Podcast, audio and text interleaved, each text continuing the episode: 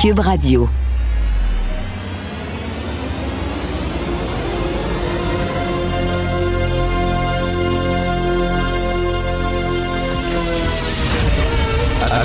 Attention, cette émission est laissée à la discrétion de l'auditeur. Les propos et les opinions tenues lors des deux prochaines heures peuvent choquer. Peuvent choquer. Oreilles sensibles s'abstenir. Richard Martineau. Martineau. Un animateur pas comme les autres. Richard Martineau. Cube Radio. Ben, c'est ça. On est dans le rouge. Qu'est-ce que vous voulez? Dans le rouge? Trois régions dans le rouge pour, pour 28 euh, jours. Et là, on touche à la limite de ce que peut faire un gouvernement. Hein, au Québec, les Québécois francophones, c'est peut-être à cause de nos traditions catholiques. Euh, vous savez, avant, on s'en remettait à l'Église. C'est l'Église qui prenait soin des désertés. C'est l'Église qui prenait soin des pauvres. Alors que les protestants, c'est pas comme ça. Les protestants, c'est toi-même qui dois prendre soin de ton voisin. Tu t'en remets pas à l'Église, c'est toi-même. Donc, c'est pour ça qu'il y a une, entre autres, une tradition chez les protestants euh, de mécénat par exemple, une tradition de travail euh, dans la communauté et tout ça, c'est la religion. On pense qu'on se débarrasse de la religion, qu'on s'est débarrassé de la religion, mais la religion continue d'influencer notre façon de penser. Ce sont des traditions centenaires, millénaires. Donc, c'est encore un impact sur notre façon de voir les choses. Et les Québécois francophones, on s'en est remis pendant très, très longtemps à l'Église. Donc, l'Église va régler nos problèmes, l'Église va prendre soin des désertés, etc. Et on s'est débarrassé de l'Église, mais on l'a remplacé par l'État. Et c'est la même affaire. On a la même relation face à l'État qu'on avait face à l'Église. Ce n'est pas à moi à prendre soin de mon voisin pauvre euh, et à lui apporter de, la bouffe, comme font souvent les, les protestants, mais c'est à l'État. L'État va régler tous nos problèmes. Mais là, on touche avec la pandémie la limite de ce que l'État peut faire. Et on a vu hier le gouvernement qui disait, ben là, c'est, c'est à vous, là. La balle est dans votre camp. On ne peut pas être là tout le temps. Si vous pensez que les policiers peuvent donner des amendes aux récalcitrants et aux délinquants, c'est pas vrai. Ils peuvent pas. Ils, ne pourront pas commencer s'il y a une manif. le 11 octobre, on annonce une manif. Puis s'ils sont une gang de milliers, pensez-vous que la police peut rentrer là-dedans, donner des amendes à chacun, la matraque, tout ça. Là, on dit il va falloir qu'ils portent un masque. Pensez-vous qu'ils vont commencer à regarder qui portent un masque, qui n'en portent pas? On ferme les bars. Les jeunes n'iront pas dans les bars. Ils vont aller chez leur chum, puis ils vont faire un party chez leur chum.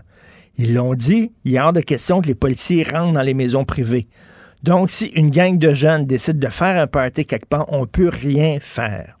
Vous comprenez? On ne peut rien faire. La police ne pourra pas rentrer dans une maison.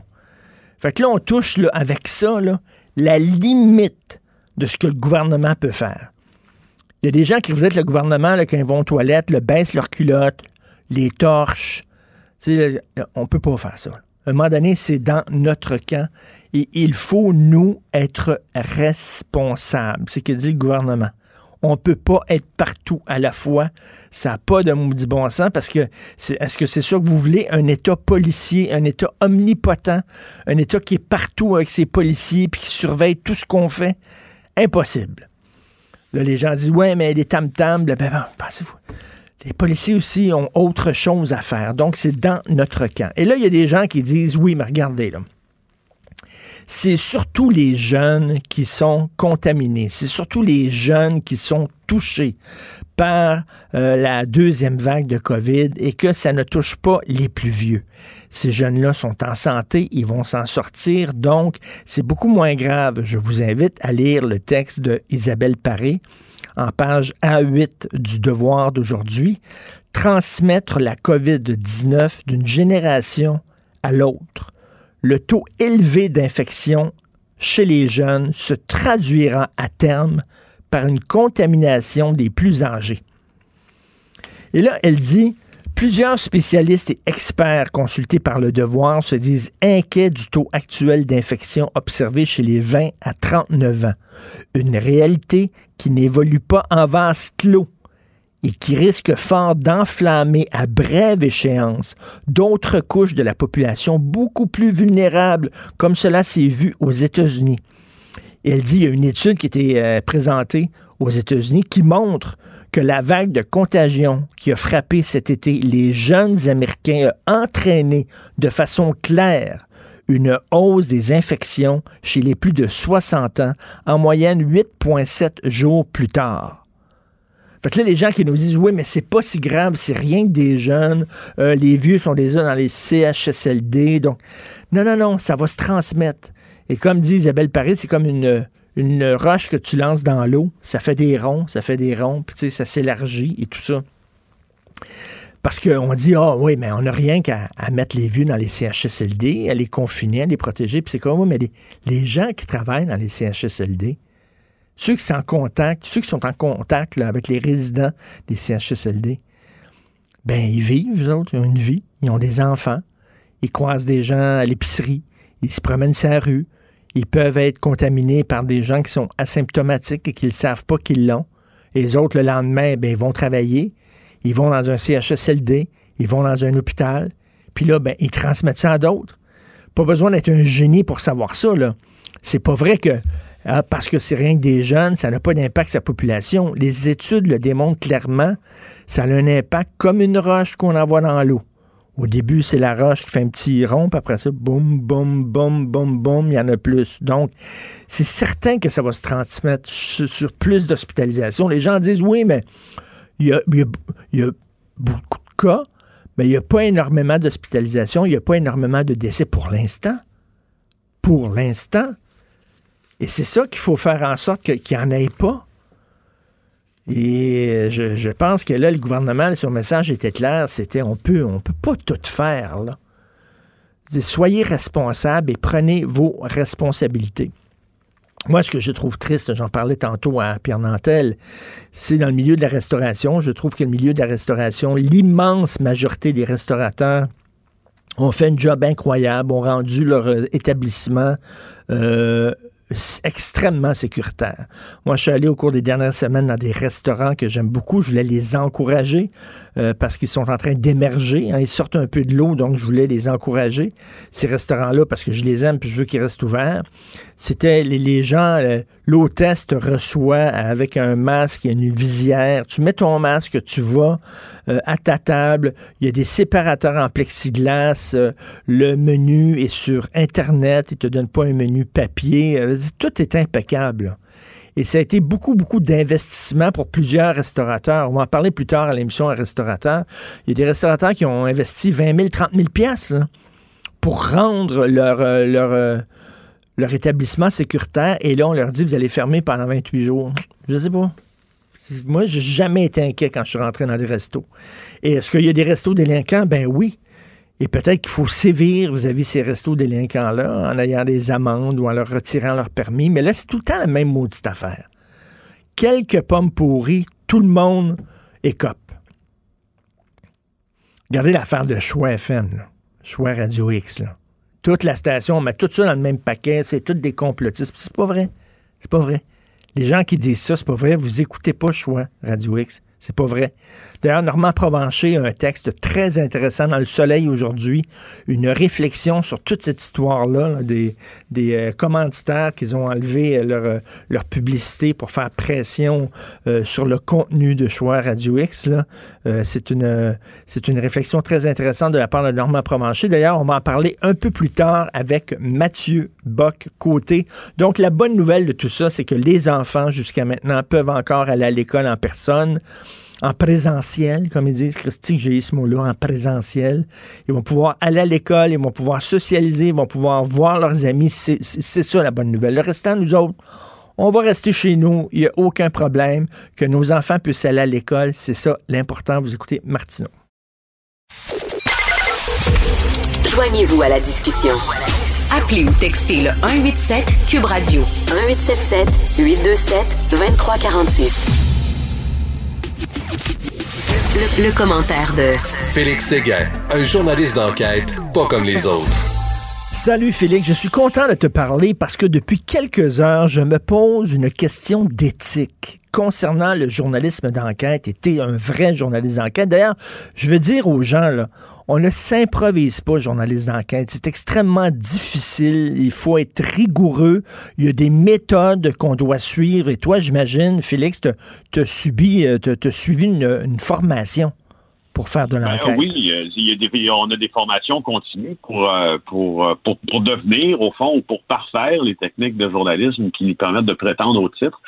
Euh, de journaliste d'enquête, puis c'est sans, sans, sans flagornerie que, euh, que, que je t'affirme qu'effectivement, ça prend une, une, qualité de vérification des faits, puis ça prend aussi un cheminement là éthique dans tout ça ben, qui, qui, qui, qui, je te dirais pas qu'il est supérieur euh, aux collègues qui couvrent le quotidien. Je te dirais juste qu'on a, on a le temps de le faire. On a le luxe d'avoir le temps de faire ce cheminement-là. On n'est pas dans ce qu'on appelle en journalisme le all news où euh, on doit aller en onde là, rapidement quand un, événement se produit. Et évidemment, quand je te dis ça, j'enlève aucune euh, qualité non. à ceux qui couvrent le All News. non, non, mais chacun, chacun sa job. il, y a, les chroniqueurs, il y a ceux qui suivent euh, l'actualité au quotidien, qui doivent sortir un texte par jour.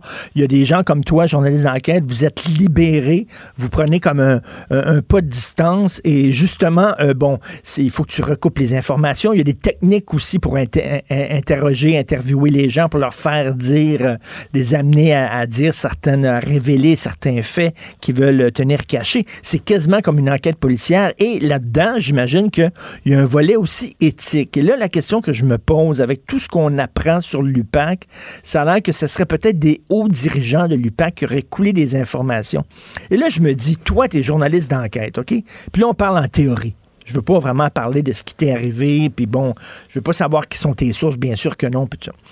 Mettons, tu sais, quelqu'un te fait couler euh, une information parce qu'il veut que l'information soit rendue publique, parce que ça va faire capoter une enquête policière. OK, si une information est rendue publique, effectivement, ça peut faire capoter une enquête policière. Toi, comme journaliste, qu'est-ce que tu fais? Est-ce que tu dis, hmm, cette information-là est importante, euh, c'est d'intérêt public, je dois la sortir, puis après ça, on verra ce qui arrive, ou tu dis, ben non, je la sortirai pas, je vais dormir dessus, puis je vais je la sortirai pas parce que ça risque de faire capoter une enquête policière. comment, comment, c'est quoi la décision que tu prends là-dedans? Ben, je vais, t'expliquer, puis ça me dérange pas de te citer même euh, ce qui est arrivé dans le cas de, plusieurs des, des, des, qu'on a sortis au bureau d'enquête, puis euh, de, certains scoops aussi là euh, qui en cause mettre des, des, documents policiers, publier des documents policiers dans, dans, le journal ou à la télé. Tu sais, lorsque on est le bénéficiaire d'une fuite médiatique, mmh. d'une information privilégiée, on doit toujours, comme journaliste, se poser cette première question. Quel est le but oblique de la personne hmm. qui me fournit ces informations-là? Et presque dans 100% des cas, Richard, la personne qui te fournit l'information a un but oblique. Soit qu'elle en veut à la personne qui est accusée dans un procès ou dans un autre, soit qu'elle veut que c'est au contraire, soit qu'elle euh, a de la sympathie pour cette personne-là et qu'elle euh, veuille qu'elle soit innocentée, soit qu'elle euh, soit qu'elle en veuille euh, à plus grand que tout ça, un système qui ne fonctionne pas mm. comme il faut, soit qu'elle en veuille à quelqu'un dans sa dans sa propre direction, soit qu'elle en veuille à ses collègues. Tu comprends que le mm. spectre des raisons qui peuvent motiver une fuite comme ça est très large. Alors, tu dois te poser la question, j'y reviens, du but oblique. Alors, normalement, tu as identifié ce but. Mais la personne qui te euh, coule des informations ou des documents qui a un but oblique, dans ta tête, puis dans la tête des patrons de presse, ça ne doit pas non plus venir nécessairement s'opposer à l'intérêt public. Mm. Alors, lorsque tu connais le but de la personne qui te parle, la qualité des documents que tu as entre les mains ou des informations, tu dois les valider. Puis lorsqu'ils sont validés, tu dois te poser la sacro-sainte question euh, dans le journalisme d'enquête, et dans le journalisme tout court, est-ce que c'est d'intérêt public? Et mhm. quand tu as répondu à cette question-là, mais là, ça, c'est pas fini, le dilemme éthique, Richard, c'est pas fini, ça s'arrête pas là. Lorsque tu as répondu à cette question-là, tu dois te poser la suivante. Est-ce que les conséquences de la publication de l'article que je m'apprête à écrire, euh, surpasse, disons, l'intérêt public? Alors, est-ce que Hmm. les conséquences sont plus graves que de servir juste le public? Je te donne un exemple qui m'est déjà arrivé, je trouve qui illustre ça euh, tout à fait. L'affaire Yann Davidson. Vous vous en rappelez, c'est le policier du SPVM qui travaillait au service des renseignements qui, à quelques jours de la retraite, a copié la liste de tous les informateurs du SPVM puis a essayé de les vendre à la mafia. Oui. C'était une des plus grandes intrusions de l'histoire dans les systèmes informatiques du SPVM et ça mettait la vie de plusieurs informateurs en danger. Mhm. C'était un scandale dont on parle encore aujourd'hui. Parce que lui dévoilait le nom des informateurs à la mafia. Il disait, ils vont me payer. Puis après ça, la mafia, qu'est-ce qu'ils font avec ça? Ben, ils vont aller buter les informateurs, ils- ils vont aller ils vont régler leur compte. Ben oui. Ben, bien sûr. Alors, moi, je, euh, je, je suis sur la route, j'arrive de Cornwall, euh, je couvre le procès Shafia à, euh, à Kingston, Ontario, et je suis sur la route, j'arrive à Montréal un vendredi soir et quelqu'un m'appelle, puis euh, je me rappelle exactement j'étais où, j'étais rendu à la hauteur de l'île Perrault. C'était presque arrivé. On m'appelle, qu'on me dit, est-ce que tu sais qu'il y a un policier du SPVM qui est parti avec la liste de tous les informateurs de la police, puis veut la vendre? Je dis là, je non, là, je tombe en bas de ma chaise, je commence à faire des vérifications et c'est vrai. Là, on a des discussions euh, avec nos patrons dans les jours qui suivent parce qu'on sait que c'est un méga scoop.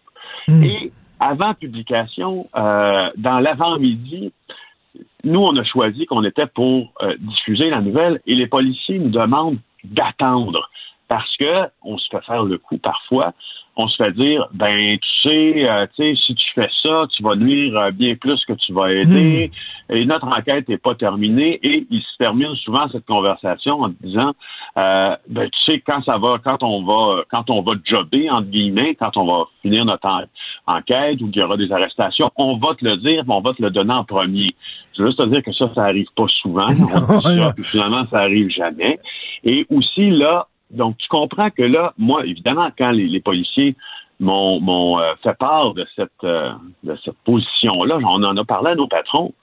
Puis avec nos patrons, on a décidé que l'intérêt public surpassait largement, mais largement, le fait que l'enquête ne soit pas terminée. Le gars avait déjà été sous enquête, avait déjà.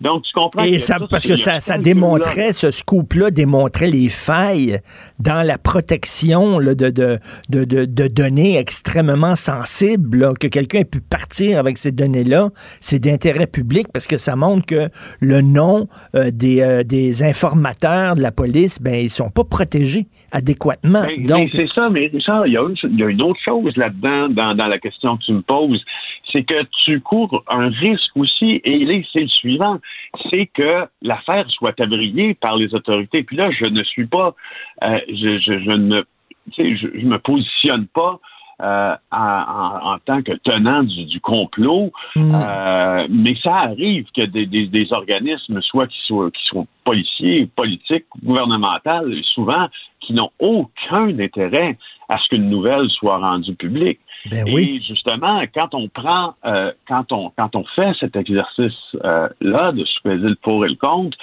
puis de l'intérêt public et tout ça, on se pose la question aussi s'il y a un danger que les, les gens sur qui nous sommes en train de faire des reportages veulent tabrier cette affaire-là, puis qu'on n'en entende jamais parler. Et si le journaliste n'est pas là, justement, pour rendre public ce qu'on veut cacher, ben, il, il sert à quoi? Alors ça, c'est un autre soit. Donc, tu as raison de dire Mais, mais c'est, c'est, mais, mais Félix, c'est super gentil de, de nous parler de ça parce que moi, je trouve ça passionnant et les gens voient à quel point c'est une sacrée job être un journaliste d'enquête, premièrement faire ton enquête, mais aussi la réflexion éthique qui vient avec.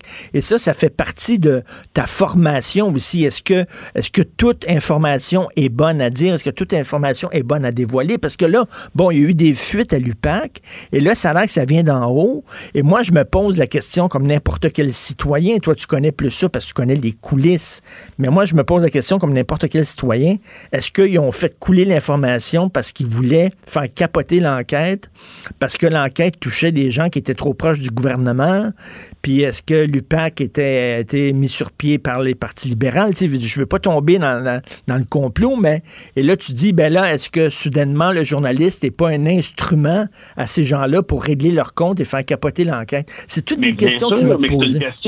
C'est une, question que tu te poses, que je me pose toujours. Ben on se pose la question à savoir si on est instrumentalisé parfois par des sources. Euh, et dans le cas de, la nouvelle qu'on publie ce matin au bureau d'enquête, c'est justement celle à, laquelle tu fais allusion dans le, jugement sur euh, les délais déraisonnables euh, qui ont fait capoter le procès de, Nathalie Normando, le juge Perrault dit que les fuites, je le cite, dans un jugement qualifié de savant par les procureurs de, de Mme Normando, il dit les fuites résultent d'une action concertée des hauts dirigeants mmh. de l'UPAC pour des motifs personnels et obliques. Regarde ce qu'on trouve dans cette citation-là du juge Perrault, le but oblique, mmh. Richard. Alors, moi, je me pose cette question-là en permanence. Euh, qui tente souvent de nous utiliser? Pourquoi quelqu'un tenterait de nous utiliser? Et d'abord, est-ce que tu sais que tu es utilisé? Mmh. Parce que euh, si tu sais que quelqu'un essaie de t'utiliser, déjà, tu as une petite longueur d'avance parce que tu connais, tu sais, tu sais dans quel film tu joues. Mais moi, je, reste persuadé que euh, dans, quelques rares cas, dans quelques rares cas, euh, des fois, on dirait que tu joues dans un film que tu n'as pas écrit. Normalement, c'est toi qui écris le scénario. Euh, puis on dirait que des fois, c'est quelqu'un qui l'écrit à ta place, puis tu as des ondes d'ombre, puis tu te dis, mon Dieu, mais pourquoi tout ça? Mais en même temps, tu te reportes à ton devoir. Toi, tu n'as pas été engagé pour écrire des scénarios de films, tu as été engagé pour servir l'intérêt public. Alors, est-ce que tu le sers en le faisant? C'est ça, c'est ça le dynamique. Peu importe dans quel scénario tu joues, et, même toujours par servir le public aussi, mais en même temps, tu comprends, c'est pas. Et tu, peux être, tu, peux être, tu peux être, parce que c'est certain que si quelqu'un te coule l'information, il y a un intérêt. Lui, il a un intérêt, c'est soit de couler l'information. Mais même si tu es instrumentalisé, ben peut-être que quand même cette information-là est, est d'intérêt public. Puis donc, euh, l'intérêt public prime, parce que c'est ça ta job, toi, de sortir une information qui est d'intérêt public. Fait que même si même si tu es instrumentalisé, euh, euh, le, but final, c'est que le public a le droit de savoir, de connaître cette information-là. Ben c'est ça. Puis moi, au final, des fois, je me dis, tu sais, Félix, est-ce que le chapeau te fait? Euh, tu sais, s'il y a quelqu'un qui, poursuit d'autres objectifs que le simple fait d'être gentil avec toi, les gens sont pas gentils en 2020 avec les journalistes juste parce qu'ils aiment bien leur, leur, leur bin. C'est pas comme ça. Tu sais, je me dis souvent, est-ce que le chapeau me fait?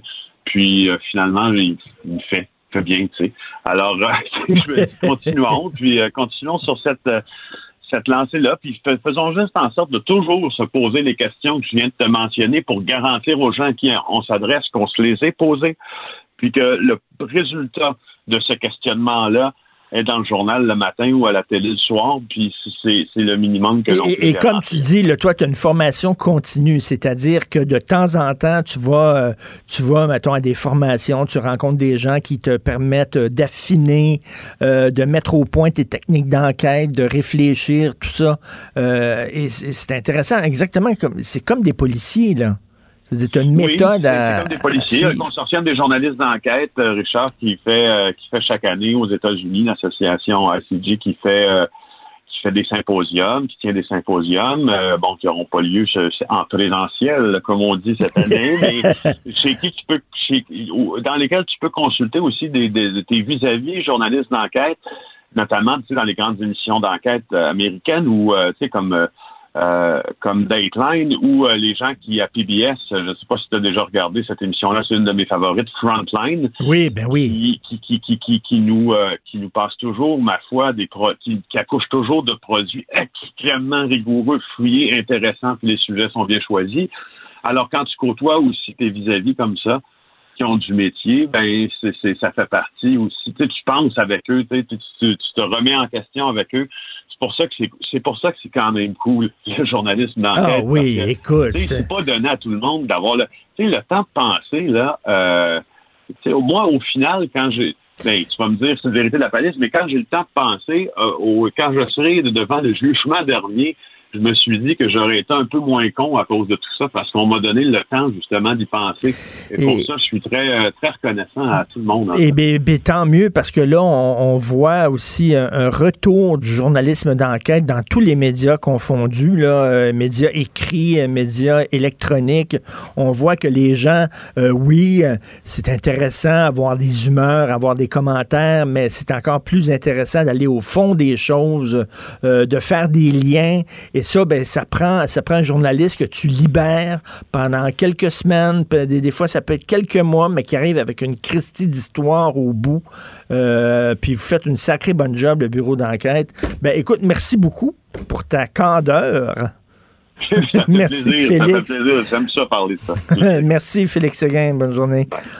On attend bien sûr le point de presse de la santé publique. Ah, voilà, ils sont entrés, euh, ils sont en train d'entrer euh, dans la salle.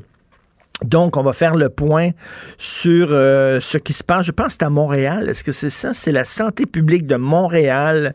Euh, est-ce qu'on va avoir des euh, informations supplémentaires? Il y a bien des gens qui regardent ça attentivement. Hein. Hier, on voyait le milieu de la restauration complètement déprimé, le milieu des bars aussi totalement déprimé. Donc, là, Montréal qui va se prendre en main et qui va présenter ses prochaines mesures. Est-ce qu'on est en mesure justement d'écouter ça tout de suite. Il y a la mairesse. Oui, on écoute ça. En direct. La docteure Mylène Drouin, la directrice régionale de santé publique de Montréal, Madame Sonia euh, Bélanger, qui est là pour euh, représenter le réseau de santé montréalais. Elle est aussi présidente directrice générale du CIUS Centre-Sud. Et bien sûr, Madame Valérie Plante, la mairesse de Montréal. Mesdames prendront la parole dans ce même ordre, tout d'abord en français et referont une brève allocution en anglais. Par la suite, on prendra les questions en français et en anglais. Il y a des journalistes qui sont présents au téléphone. C'est important pour les journalistes qui sont au téléphone de vous rappeler de mettre votre téléphone en position muet pour éviter un retour de son. Si retour de son il y a, on coupe la ligne instantanément pour éviter de faire de l'interférence avec le programme qui est en ondes. Je termine en disant que euh, la conférence de presse est diffusée comme d'habitude, sur, euh, sur la page Facebook de Santé Montréal. Docteur Drouin, la parole est à vous. Alors, bonjour à tous. Euh, c'est un addon, ma robe rouge, là. C'était pas euh, prévu avec la couleur. Je m'en suis rendu compte tout à l'heure. mais Madame la mairesse revêt l'espoir avec le vert. donc, voilà. Alors, euh, bonjour à tous. Euh, évidemment, euh, c'est pas une surprise. Les indicateurs, je vous le mentionnais, progressent très rapidement depuis les dernières semaines pour la région de Montréal. Donc, aujourd'hui, on passe à un palier d'alerte maximal ou supplémentaire de rehaussement, donc le palier rouge, avec l'ensemble des annonces gouvernementales qui ont été faites hier. On voit clairement que on demande la collaboration de tous pour vraiment donner un coup de barre et donc aplanir cette courbe-là et euh, vraiment euh, réduire au maximum la transmission communautaire qui est actuellement soutenue.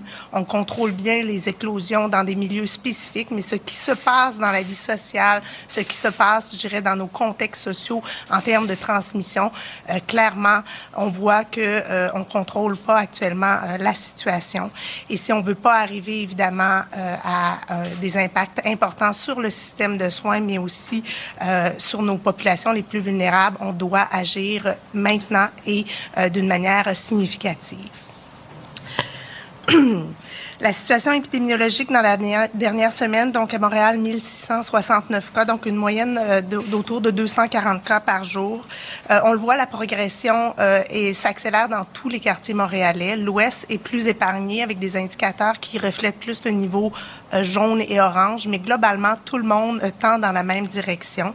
le centre-ouest, donc tout ce qui touche Outremont, Parc Extension, Snowden et le secteur de Concordia sont quand même des secteurs les plus chauds euh, dans l'Est, Saint-Léonard, Saint-Michel, euh, Montréal-Nord euh, et tout ce qui touche le centre-sud et Pointe-Saint-Charles dans le, au, niveau du, des secteurs sud. Euh, évidemment, cette transmission communautaire est aussi associée à euh, un plus grand nombre d'éclosions, mais comme je le disais, on, maintient des éclosions de petite envergure, souvent moins de 10 à 15 cas, euh, pour lesquels on arrive assez facilement à contrôler la transmission. Donc, on en a une trentaine en milieu de travail, la même chose, une trentaine, 30 en milieu scolaire, 6 en service de garde, 9 dans le milieu des soins et 5 éclosions en milieu communautaire qui touchent beaucoup le contexte, je dirais, des fêtes, le contexte d'équipes sportives, par exemple. Donc, passer euh, au palier rouge, ça a beaucoup d'implications et les mesures sont assez importantes. Je ne vais pas les rappeler. Je pense qu'on en a, bien pris connaissance. Madame la mairesse pourra donner certains exemples de, ce que d'application le, dans le contexte des services de la ville. Euh, l'objectif, c'est d'aplanir la courbe, mais derrière tout ça, c'est vraiment de protéger nos services essentiels qui sont la santé et l'éducation. C'est de garder le plus nos gens au travail et c'est de protéger nos personnes les plus vulnérables parce qu'on le sait que cette transmission communautaire, tranquillement, euh, plus elle est diffuse, plus elle risque de rentrer dans nos milieux de bien même si on les a bien protégés et préparés cet été, euh, on n'est pas à, l'abri du virus qui puisse euh, s'immiscer dans ces milieux-là. Je voudrais euh, avoir, j'ai quatre petits messages complémentaires aux mesures annoncées par le gouvernement. Euh, on garde nos gens au travail parce que c'est important, mais ce qu'on voit dans nos, euh, situations d'éclosion, c'est que beaucoup de la transmission se fait non pas dans le contexte où le travailleur est avec un élève, avec un enfant dans un service de garde, où il est sur son plateau de travail, ça se fait dans la salle de repos, dans la salle de repas, lorsqu'il y a du covoiturage, dans l'activité après le travail. Et on demande à tous les travailleurs, parce que c'est un contexte aussi de socialisation, le travail. On veut pas arrêter les gens de travailler, mais on vous demande d'être plus vigilant, de porter vos équipements de protection, donc le masque chirurgical, le masque bleu, euh, de garder votre distanciation de 2 mètres et de ne pas relâcher parce que c'est là qu'on voit qu'il y a de la transmission actuellement. Euh, au niveau du dépistage, on a évidemment resserré les priorités en demandant principalement que les gens qui, sont, qui ont des symptômes, qui sont des contacts ou qui, sont, qui ont été dans des contextes d'éclosion, d'aller se faire dépister. Je rajouterais aujourd'hui, euh, parce qu'on le voit, nos taux de positivité sont très élevés chez les 18-34 ans, mais ils ne participent pas beaucoup, donc proportionnellement, ils ne participent pas beaucoup au dépistage. Donc, si vous êtes dans ce groupe d'âge-là, vous avez été dans un contexte à risque, vous avez des symptômes ou vous avez été en contact avec quelqu'un malade, n'hésitez pas à aller vous faire dépister parce qu'on rate des cas actuellement, on manque des cas. Et si vous avez des symptômes ou vous êtes en attente d'un test de dépistage, isolez-vous et commencez déjà à faire la liste de vos contacts avec qui vous avez été, euh, les gens avec qui vous avez été en contact de manière significative dans les deux derniers jours avant vos symptômes ou avant le test de dépistage. Euh, finalement, j'ai beaucoup parlé dans les dernières semaines des enjeux de collaboration euh, euh avec la santé publique. Évidemment, euh, le retour d'appel est souvent difficile. Euh, donc, aujourd'hui, on lance une campagne médias sociaux qui s'adresse spécifiquement aux jeunes adultes pour les amener à, à, à un répondre. Donc, donc ça, ça s'appelle N'ignore pas cet appel. Donc, c'est vraiment une campagne qui vise à, à démystifier le travail qu'on fait en santé publique, pourquoi on a besoin de leur collaboration et euh, on a aussi euh, intégré euh, dans cette campagne-là des professionnels de la santé publique qui vont être en ligne pour répondre aux questions, pour participer aux discussions sur les médias sociaux et amener les jeunes à travailler avec nous, en partenariat avec nous. Donc, la santé publique m'appelle et c'est une campagne qui va se dérouler sur quatre semaines avec différents messages. Évidemment, l'intervenant de santé publique qui est en ligne, lui, va être là pour plus longtemps pour travailler avec les jeunes. Merci. je passerai la parole à Mme Bélanger. Oui, alors, bonjour à tous. Alors, euh, ça me fait plaisir d'être ici aujourd'hui pour euh, représenter le réseau de santé et des services sociaux euh, montréalais. Comme je l'ai dit la semaine dernière, nous avons mis en place un centre de commandement pour coordonner les efforts de tous les établissements avec les, les partenaires comme la ville, comme Urgence Santé, la santé publique, bien sûr. Et nous sommes prêts pour cette deuxième vague qui arrive. Euh, comme l'a annoncé hier le premier ministre euh, à Montréal, nous sommes désormais en palier rouge. Et euh, évidemment, cette situation est préoccupante, elle est inquiétante pour le système de santé. Et ce que je veux quand même mentionner ce matin, c'est que même si Montréal est rouge au niveau populationnel, les établissements de santé sur Montréal demeure en jaune. OK? Alors, donc, les services ne sont pas délestés au moment où on se parle. Bien au contraire, nous continuons de rattraper le retard qui a été pris avec la première vague, c'est-à-dire augmenter nos chirurgies, augmenter nos visites en clinique externe dans les différents services diagnostiques. Alors, ce qu'il faut retenir, c'est continuer à venir à vos rendez-vous euh, parce que les hôpitaux ont la capacité actuellement de pouvoir euh, assurer euh, le suivi des tests diagnostiques et des interventions chirurgicales. Alors, le seul changement que vous verrez pour le moment, c'est que les visites sont vraiment restreintes au maximum, davantage aux proches aidants en CHSLD, bien sûr, mais y compris dans les hôpitaux. Il faut vraiment euh, restreindre au maximum euh, les visites à une personne significative. Puis là, il y a toutes sortes de protocoles, dépendamment des, hôpitaux. Alors, euh, au niveau des hospitalisations, actuellement, à Montréal, 44 personnes sont hospitalisées en lien avec la COVID-19 et 17 personnes sont aux soins intensifs pour un total donc de 61 personnes hospitalisées dans plus d'une vingtaine euh, d'hôpitaux sur euh, Montréal. Je dois aussi quand même mentionner qu'en temps normal, euh, sur Montréal, avec les 21 hôpitaux, nous disposons d'environ 5 000 lits d'hospitalisation. De ce 5 000 lits, avec le plan d'action que nous avons fait, nous avons prévu réserver 1 000 lits pour accueillir les patients COVID-19 et qui sont malades et qui ont besoin d'être hospitalisés. Et de ce 1000 lits, on en a euh, en fait euh, accordé 150 pour des lits de soins intensifs. Alors, donc, habituellement, 5000 lits à Montréal.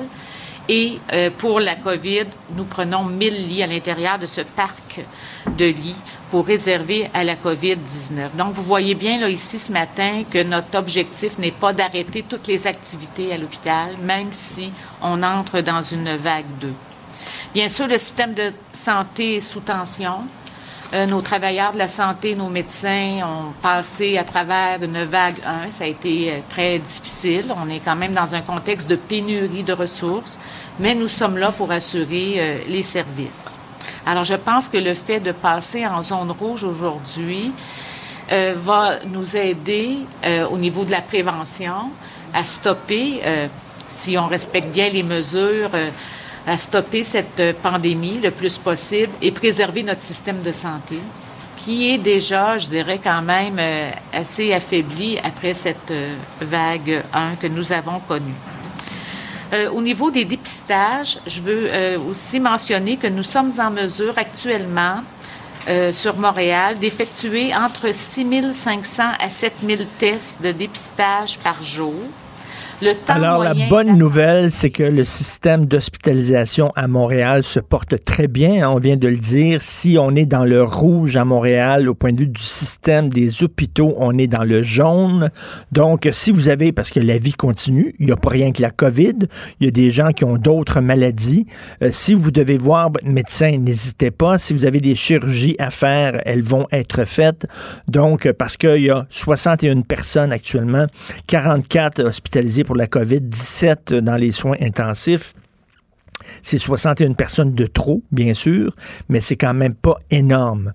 Donc, vous le savez, là, on est dans le rouge, mais pour, la, pour prévenir, justement, pour s'assurer que euh, le système de santé puisse continuer à bien aller, continuer à soigner les gens qui sont malades de la COVID ou d'autres choses. Donc là-dessus, ça va bien. Nous autres, on va aller maintenant prendre, euh, tiens, le pouls de la santé économique avec Michel Gérard, chroniqueur de la section argent du Journal de Montréal et du Journal de Québec. Michel, t'es là? Oui, monsieur. Écoute, euh, ben, tu veux revenir, euh, j'imagine, sur euh, Rogers. T'écris là-dessus. Rogers sont entêtés, hein? Ils veulent à tout prix là, ah, convaincre la famille Odette. Là. Ben, écoute, à mon avis, c'est devenu du harcèlement, là. Je, non, non, mais écoute, c'est incroyable de voir ça. On le sait, là. Bon, regarde, je rappelle les faits. Le 2 septembre, au matin, Rogers Communication de Toronto, de concert avec Altis USA de, de, New York, annoncent qu'elles offrent 10 milliards pour mettre le grappin sur Cogeco et, et, tous ses actifs, dont, dont une filiale américaine, Atlantic Broadband. Et puis, mais le 2 au soir, le conseil d'administration, Louis Audep, qui est le, le, PD, le président du conseil d'administration, affirme haut et fort que c'est non, il refuse l'offre, il ne dépose pas. Mm. Pas question d'accepter cette offre-là. Et puis là, euh, écoute, deux jours plus tard, Rogers récidive récidive, rien de moins, euh, pour dire, écoutez, là, nous allons protéger le siège social, l'équipe de direction va rester euh, au Québec, nous avons avec Rogers et Fido, qui sont, qui ont, dit-on, là, aurait de profondes racines au Québec. Bon, en tout cas. Hmm. Et puis, euh, de nouveau, euh, Louis Audet dit non, c'est non. Ensuite de ça, tu as eu, écoute, l'Assemblée nationale qui unanimement a adopté une motion pour appuyer la famille Audet dans son refus de céder l'entreprise. Euh, Cogeco à Rogers. La Caisse de dépôt aussi qui a reproché à Rogers euh, d'être persistante dans, son approche et puis qui déplore l'attitude de Rogers de continuer à s'entêter à vouloir mettre le grappin euh, sur Cogeco. Puis là, rien de moins que la semaine dernière, alors il récidive encore et puis là, et puis là, le, président, le grand patron de, Rogers dit, euh, écoutez, on est prêt à investir 3 milliards de dollars si si Cogeco accepte de se faire acheter. Mais là, mais voyons donc. Toi. là, ils ont dit non. Ça, ça, va prendre combien de noms là, pour que les autres comprennent? Ben, mais, mais c'est ça qui est incroyable. Moi, ce que d'ailleurs, là où j'ai de la difficulté à, comprendre euh, de, la part de, Rogers. Rogers, premièrement, c'est une société euh, qui est contrôlée par la famille Rogers, euh, et puis dont le, président à l'heure actuelle, c'est le petit-fils de Ted Rogers, de feu Ted Rogers, Edward S. Rogers III parce qu'il y en a plusieurs dans la famille. Ben oui, c'est, écoute, rien de moins. Alors, qui est également président du, euh, de la fiducie qui contrôle Rogers. Et cette fiducie-là, le but de cette fiducie-là, c'est de permettre justement de conserver Rogers pour les générations futures mmh. euh, de la famille des Rogers je comprends pas qu'ils ne puissent pas saisir que du côté de la famille Audet, c'est la même affaire. C'est le même phénomène. Ben oui, parce que ben oui. Euh, Louis Audet, la, famille Audet, euh, bon, évidemment, a pris la relève euh, de, de, de, de, M. Audet, père, qui avait créé Cogeco. Or, et tu sais, tu comprends-tu? C'est une histoire de famille. Ben oui, les autres aussi veulent que ça reste dans la famille, là. Ben oui. Alors, ils y tiennent. Donc, je comprends pas pourquoi que la famille Rogers tente absolument veut absolument que la famille des Audet liquide leur, leur entreprise en leur cédant le contrôle. Voyons donc, ils ont les dents longues, ils ont les dents longues en maudit, le Rogers. C'est vraiment les Hatfield et les McCoys. Tu sais, c'était deux familles là, qui se déclaraient la guerre sur des générations aux États-Unis. Ben C'est un peu ça. À un moment donné, j'espère que ça va cesser. Alors là, toute ça de stratégie. Écoute, si jamais la famille Audet décide de céder le contrôle, Bon, alors, euh, ben mais là, c'est un nom à répétition, là. Or, euh, malgré le fait que, que, que, la famille avait 800 millions de dollars sur la table, comprends-tu? Ben oui, elle, non, elle refuse, elle dit non, elle préfère conserver l'entreprise pour que les prochaines générations des Audet puissent en assumer la, continuité. Voyons donc. Ben non, à un moment donné, là, comme on dit, non, c'est non. Euh, écoute, Michel, est-ce que tu es inquiet, là? On est dans le rouge. Est-ce que tu es inquiet pour l'économie de Montréal? Bon, évidemment, euh, c'est sûr que bon là, c'est sûr qu'une partie, euh, on l'a vu, là, une partie euh, de quelques secteurs ont été fermés. C'est catastrophique pour ces secteurs-là. Cependant, j'aimerais juste là-dessus, concernant les bars, les restaurants, les cinémas, etc.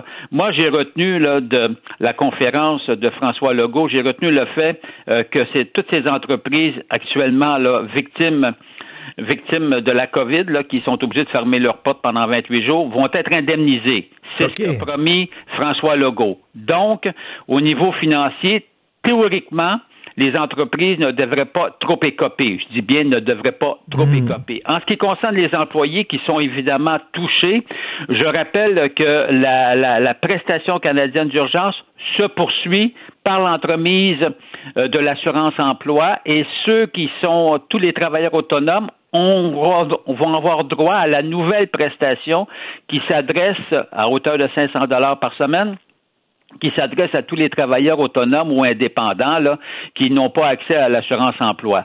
Donc, ce qui veut dire que financièrement, théoriquement, les gens devraient quand même euh, et vont être indemnisés. Cela étant dit, en ce qui concerne tous les autres tous les autres pans de l'économie qui, qui, poursuivent leurs activités. Bon, euh, alors c'est sûr que moi j'ai comme l'impression pendant les 28 premiers jours, euh, je pense que, que, les gens vont faire plus attention parce qu'il n'y a personne qui a avantage à ce qu'on ferme de nouveau, à ce qu'on confine comme on l'a fait euh, le printemps dernier. 40% de l'économie euh, québécoise, ça, ça, n'a aucun bon sens. Alors, hmm. moi, je pense qu'il va y avoir une certaine discipline, j'ose croire. J'ose croire. nous, oui, j'ose croire, évidemment. On ne sait jamais. Euh, j'ose croire, pour, pour qu'on puisse euh, euh, rester ouvert à partir du, du, du 29 octobre, parce que là, on va être confiné ben du premier, euh, ça dit certains secteurs sont fermés du 1er jusqu'au 28 octobre. Alors, Et c'est le message, c'est le message du gouvernement, aidez-nous à vous ben aider. C'est exactement ça. Il faut que les gens comprennent ça. Et on attendait tantôt euh, euh, les gens de la santé publique de, la, de Montréal qui disaient, surtout les jeunes, surtout ces autres qui sont difficiles à, à, contacter, à rejoindre. Si vous avez des symptômes, allez vous faire tester si vous avez entre 18 et 34 ans. Merci beaucoup, Michel. Bonne journée. Merci. Salut, Michel Gérard. Ben oui, on le sait. Martineau, ça n'a pas de bon sens comme il est bon. Vous écoutez Martineau. Cube Radio. Gilles Proulx. Le où, quand, comment, qui, pourquoi ne s'applique pas sa ricanade? Parle, parle, parle, genre, genre, genre. Gilles Proulx. C'est ça qu'il manque tellement en matière de journalisme et d'information. Voici le commentaire de Gilles Proulx. On va-tu voir le, le, bout du tunnel, Gilles? Euh, il faut être fait fort, hein, il n'y a pas de doute moralement, parce que ça risque d'avoir des conséquences. Cette crise qui ne se termine pas, il n'y a pas d'exemple de réussite ailleurs dans le monde, d'affecter euh, la santé mentale de nombre de gens. Et là, quand le goût dit il faut casser la vague, il suffit qu'un groupe de têtes folles euh, se manifeste et la vague reprend. On n'a pas besoin d'être un savant pour savoir ça. Alors encore une fois, euh, comme ailleurs dans le monde, on est complètement désorganisé. Et euh, pourtant, pourtant, et je te lisais ce matin, tu as raison là-dessus, tu citais l'exemple des restaurants. Ben qui ont tout fait avec justement des barrières plastifiées, des distances, il n'y avait pas de foule, Pensez pas que quand tu entends Vincent Gouzeau ce matin, qui nous avait offert un petit échappatoire d'aller dans des cinémas propres, on se lave les mains, puis à peine 20 personnes, il n'y avait aucun danger, aucun danger. On était sur la bonne route pour trouver au moins des îlots de distraction. Ben oui. Parce que c'est pas dangereux. on retombe à la case zéro. Le problème, c'est que, encore une fois, on a un gouvernement qui est dans l'enseigne de l'hésitation et il crée la confusion. Que reste-t-il à dire? Subissons? subissons jusqu'à ce que le maudit vaccin apparaisse. Parce que je suis allé, mon cinéma Goudzo, je suis allé voir un film avec mon fils, puis je veux dire, entre les... Premièrement, on est, on est, il y, a, des distanciations, on est très euh, loin les uns des autres, il y a très peu de gens qui vont au cinéma ces temps-ci. Et deuxièmement, entre les représentations, il y a des gars qui rentrent dans la salle, qui sont habillés là, vraiment comme des astronautes quasiment, là, euh, puis là, ils shootent, là, ils, ils, ils lancent un produit sur, euh, sur les sièges pour tout désinfecter. C'est très sécuritaire. Les restaurants sont sécuritaires. Je trouve ça plate que ces gens-là qui ont pris des mesures, qui ont dépensé beaucoup d'argent pour rendre l'expérience sécuritaire, maintenant doivent fermer encore pendant un mois. C'est drôle, mon cher Richard, tu me comptes ça, puis cet après-midi, je fais ma dernière incursion je m'en vais voir De Gaulle au cinéma. Ah, ben, je l'ai vu. Vous allez voir, c'est intéressant. Très, très. Euh, c'est assez, assez plan-plan la façon dont c'est fait. C'est assez pépère, c'est assez téléfilm. Euh, mais quand même, c'est quand même extrêmement intéressant euh, de, de, de, voir ce pan d'histoire-là. Donc, c'est un, un peu déprimant ce qui se passe. Écoutez, vous voulez parler de la police sept étapes avant de donner des contraventions? C'est incroyable de voir quelle sorte de corps de police qu'on a. Quand je vois justement la police dire, ben oui, mais on n'intervient pas parce que quand tu entends des policiers lâches, ils sont des lâches dans le fond, euh, il faut avoir sept étapes avant d'intervenir. Hey, le règlement des sept étapes, la pédagogie sur le lieu, hey, hey, avant de donner des tickets, vraiment, euh, c'est vraiment rire du monde. Quel est le rôle de la police si ce n'est pas de sauver des vies? Et moi, euh, je comprends pas là, quand on dit on intervient, puis on va faire de la persuasion.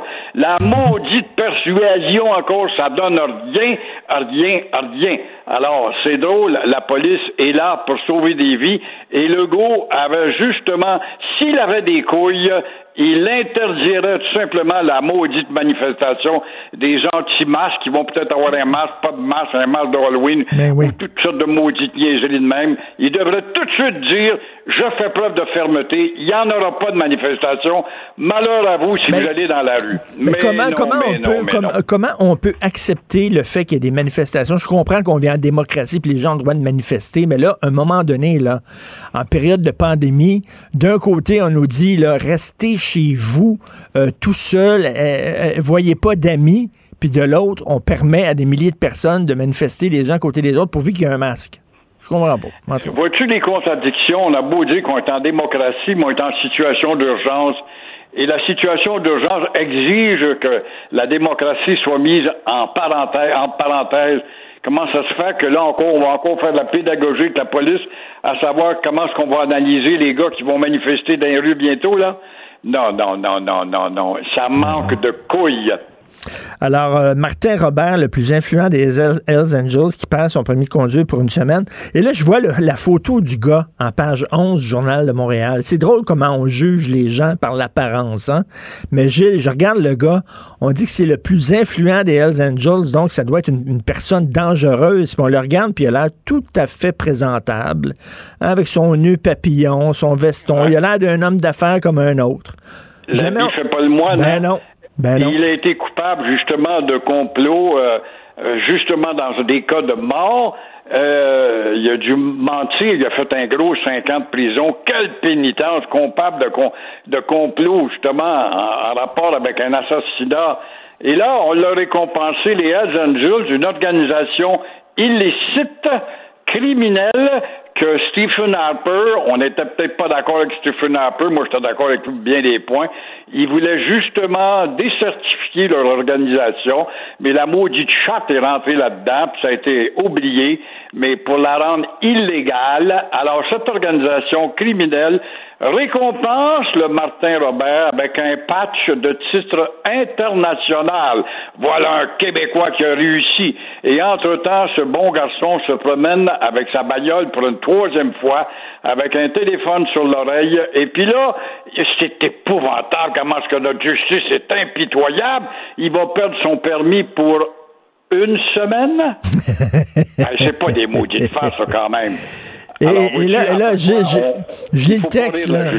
Je lis le texte dans le Journal de Montréal. Martin Robert est l'un des rares Hells québécois à détenir le statut spécial de membre World. Cet écusson cousu sur ses patchs, orné de la tête de mort emblématique des Hells, consacre l'élite internationale de cette bande. Donc lui, là, il est dans la, la catégorie World. Ils ont des catégories dans les Hells Angels. Oui, oui, c'est un Georges Saint-Pierre. C'est un gars qui a réussi tout seul en se battant. Il a monté à ce niveau-là, comme il y en a de rares au Québec qui deviennent des personnalités uniques au monde. Ça en est une de ces C'est un personnalités-là. bandit unique au monde. Il est en haut du sommet, lui. là. Il fait partie de l'élite du crime organisé des motards euh, euh, international. C'est quand même, c'est comme s'il y avait un club privé, là, eux autres. Là. Il y a, il y a une- Exactement. Ils se promènent, eux autres. justice se fait très sévère. Trois fois, comment se? Ça fait trois fois tu te fais prendre avec le maudit téléphone cellulaire? C'est supposé d'être très sévère. Tu lui enlèves son permis pour trois jours. Non, mais- Ça, ça, ça se peut pas. Mais ça, me, ça me fait rire, moi. Ils se promènent avec leur patch en disant je suis un bandit, puis on accepte ça. On accepte ça que quelqu'un se promène avec un insigne dans son dos qui écrit je suis un bandit, je fais partie d'une organisation criminelle. Incroyable. Et là-dessus, malheureusement, il y a eu que Harper qui a voulu. Pourquoi est-ce qu'il n'est pas allé plus au bout? Il était majoritaire quand même, mais non, il a subi le courant, puis les oppositions, puis la maudite charte. La charte, c'est bien beau, mais le Canada n'a jamais été un pays fasciste. Jamais, jamais, jamais dans son histoire. La charte, c'est bien beau, mais c'est un bonbon aux avocats pour que le pays soit dirigé par des juges, et c'était pour rapetisser les pouvoirs du Québec en matière identitaire. C'était ça, la charte avant tout. Tout à fait. Ben, bon film, et on s'en reparlera peut-être demain, tiens, du film De Gaulle avec Lambert Wilson. Ce qui est assez drôle, Gilles, vous allez voir la, scène d'ouverture du film fait beaucoup jaser en France parce que, bon, euh, euh, Charles de Gaulle était quelqu'un de très prude quand même, de très prude. Il parlait pas de sa vie privée. Et, et sa femme, Yvonne, c'était une madame qui tricotait, puis qui priait, puis qui était habillée là, euh, comme une bonne petite sœur. Ça commence par une scène de lit. On les voit tous les deux dans le lit. Puis Charles et, et, Yvonne de Gaulle dans le lit. J'avoue que c'est assez c'est assez particulier. Je pensais jamais voir une scène, une scène de, de, excusez-moi, mais une scène de baise avec, euh, avec Charles de Gaulle. mais rien qu'avec ce préambule, tu viens d'attirer du monde cet après-midi. C'est la dernière journée, ne l'oublions pas. bon, ben merci Gilles, bon film. À demain. Au revoir. Au revoir.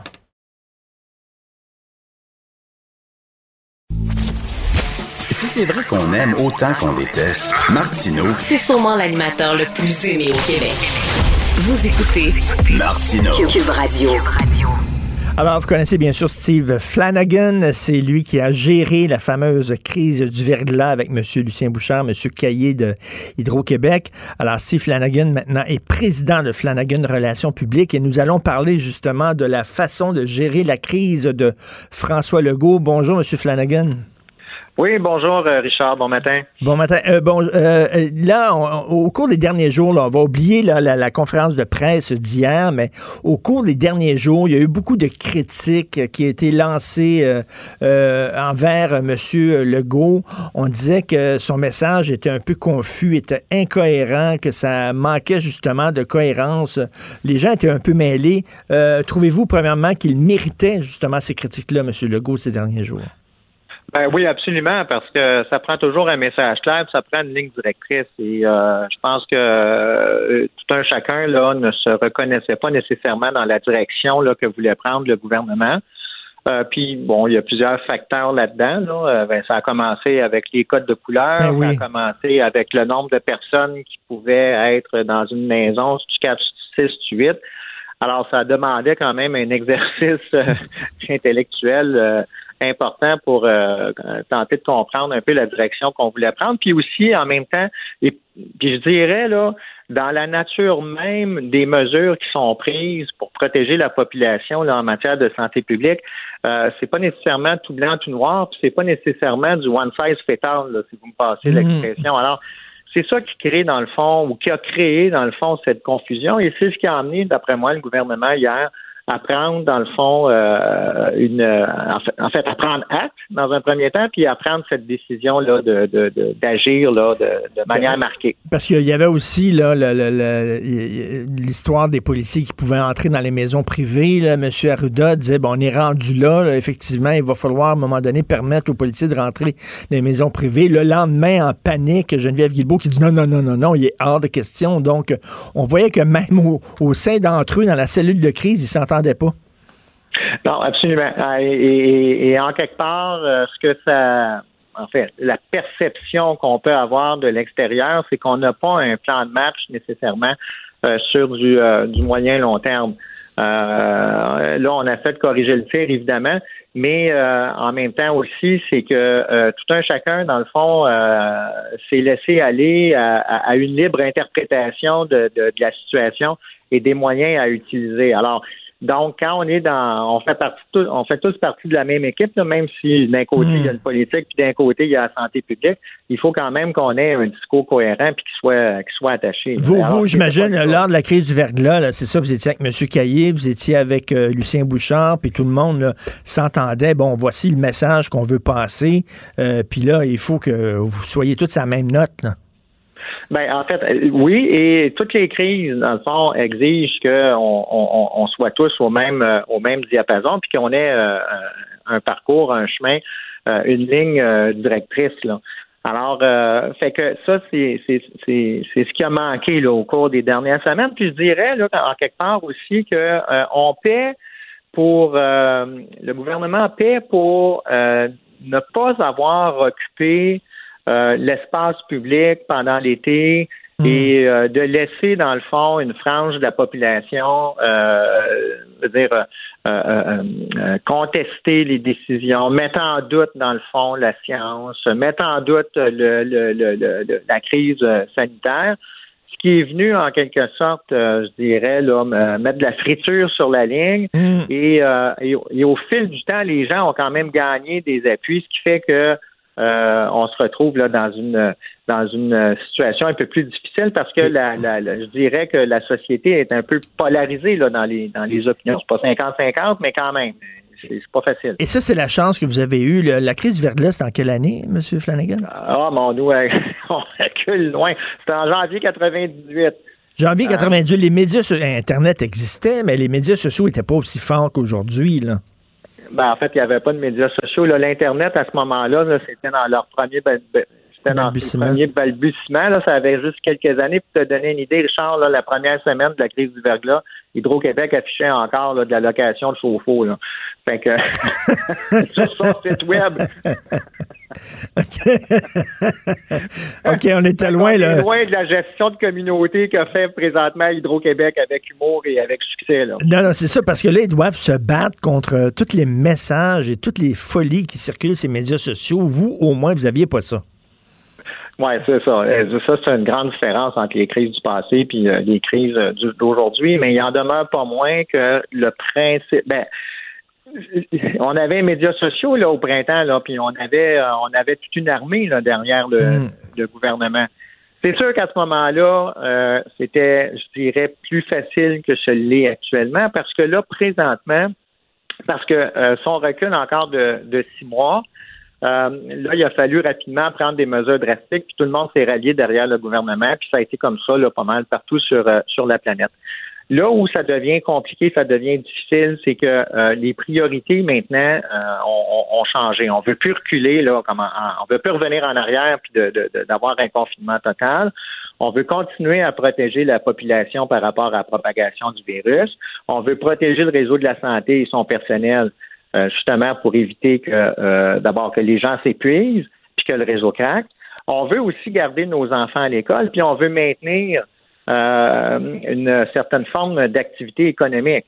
Alors, tout ça fait que ça rend la tâche du gouvernement et de la santé publique de façon, euh, ça, rend la ben tâche beaucoup plus compliquée. Compliqué. Puis en termes de communication aussi, c'est difficile parce que pour le vivre sur le terrain, là, avec euh, différents clients dans différents secteurs d'activité, dire, tout le monde travaille présentement depuis des mois avec la santé publique pour euh, travailler sur les fameux guides sanitaires, puis d'être capable de pouvoir euh, maintenir une forme d'activité, quelle qu'elle soit, euh, dire euh, dans le dans le respect des règles sanitaires pour, limiter la propagation du virus. Il y a énormément d'argent et d'énergie qui présentement est investi par tout ce monde-là. Alors, on peut facilement comprendre que quand on se retrouve dans une situation où on a, on est en zone rouge et qu'on on, se voit dans l'obligation de, par exemple, de fermer les bars, ben c'est sûr que euh, ça fait pas l'affaire de personne puis qu'en quelque part aussi, euh, ben ça vient saper tous les efforts qui euh, ont été euh, placés là, au cours des dernières des derniers mois. C'est pas évident parce qu'il faut reconfiner. Là, on veut on veut on veut protéger le système de santé. on le voit, le système de santé est pas débordé, ça va bien, mais justement on veut que ça reste comme ça. Donc il faut reconfiner, mais on veut pas mettre l'économie à terre non plus. On veut permettre aux gens de respirer, on veut pas les déprimer. C'est comme le, jeu opération. Là. Il faut aller chercher des faut y aller de façon chirurgicale, très lentement, sans faire euh, sonner l'alerte. Et le défi qu'on a collectivement, c'est de reconstruire une solidarité. Parce qu'il y a trop de gens qui sont, vulnérables au niveau de la santé, au niveau de l'économie. C'est vraiment de reconstruire cette solidarité qui, euh, euh, qui a été payante là, il, y a, il y a six mois. Mais en même temps aussi, je trouve qu'on laisse trop le gouvernement seul il faudrait que les autres professionnels s'impliquent encore davantage, que les associations, que les fédérations, que, tous les grands leaders dans, le, dans, dans, dans tous les secteurs d'activité fassent, je dirais, front commun pour répéter, dans le fond, les messages euh, à la population. Mais c'est ça, euh, c'est ça le problème, c'est que la crise du verglas, c'était dans le temps, c'était quoi? C'était ça a duré quoi? Combien de temps, là, mettons? La, Cinq semaines, là, c'est rendu plus rien là, à comparer. C'est ça, cinq semaines. Là, ça peut. Non, c'est parce que M. Flanagan, on, on peut être de même pendant un an encore, là.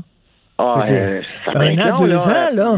On peut être comme ça pendant un an, deux ans. Mais c'est certain qu'à un moment donné, de garder la cohésion sociale, puis tout ça, tout ce temps-là, c'est extrêmement dur. Alors, c'est pour ça que euh, quand on regarde un peu partout dans le monde, euh, il y, a, y a plusieurs critiques à l'égard des gouvernements qui parlent de lutte hein, contre le coronavirus, alors que dans le fond, il faut s'adapter.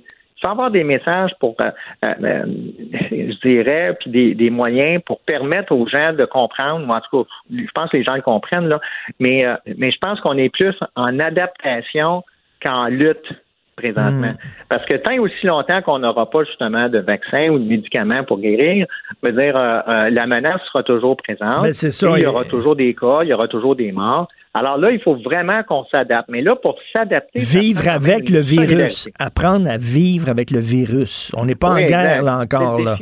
On va être en guerre avec le vaccin. C'est un défi auquel on est confronté. Tout à fait. D'où l'importance, justement. Le gouvernement, ce qu'il a dit hier, c'est que oui, on, va essayer de faire notre bout, là, mais on a besoin de vous aussi. Là, parce que si vous ne faites pas votre bout, vous aussi, là, on, on va perdre cette guerre-là. Ah, absolument. Il faut, il faut vraiment s'adapter, puis ça va passer vraiment par cette solidarité où, tous les, où tout le monde euh, doit euh, continuer euh, à prendre des mesures afin de limiter la propagation, peu importe ce qu'on pense là, sur le, taux de mortalité, mm. sur mais, mais les faits, là, la science, là, veut dire, démontre qu'il y a des gens qui tombent malades là, à plus ou moins différents degrés. Mais ce qu'on veut empêcher, c'est qu'on soit obligé de retourner au confinement puis qu'on ferme notre économie.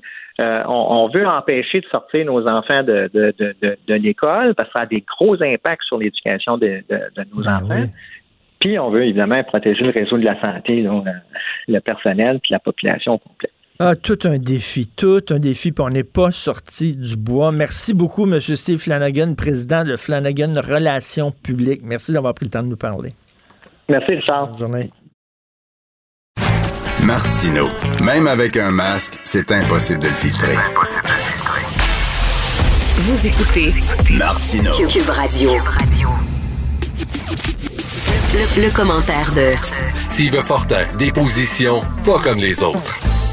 Steve, écoute, je vais lire un message qui est extrêmement dur, qui est grossier, qui est vulgaire, qui est dégueulasse, mais je veux montrer euh, toute l'horreur de la chose aux gens.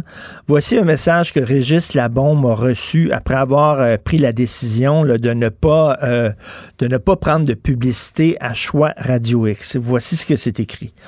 On va vous poursuivre, gang de trous de cul. J'espère que tu vas crever mon hostie de sale.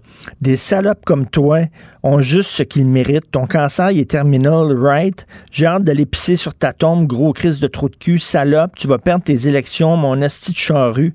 Je te le garantis, mon gros tas de marde.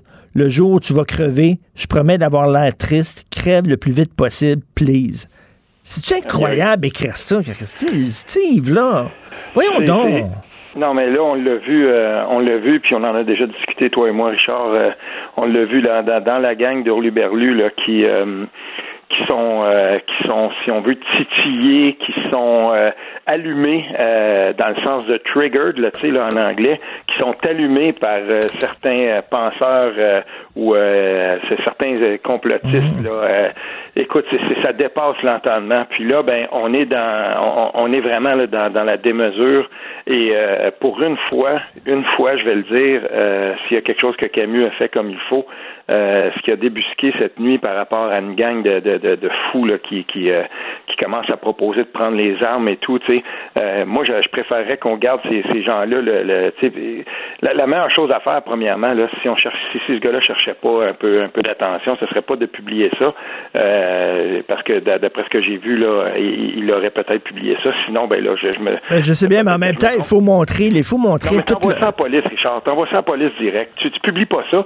T'envoies ça à la police direct, tu dis voici ce que j'ai vu, ce que, ce que j'ai Hmm. trouvé, puis tu le publies pas. Mais moi, moi, moi, je, je veux montrer toute l'horreur de ce qui circule parce que le, le monsieur et madame tout le monde, des fois, ils voient pas le, le genre de message que les personnalités publiques peuvent recevoir, la violence qu'il y a derrière ça. Pour moi, là, c'est aussi violent, ça, que casser la gueule à quelqu'un. C'est la Oui, même ah oui. affaire pour moi.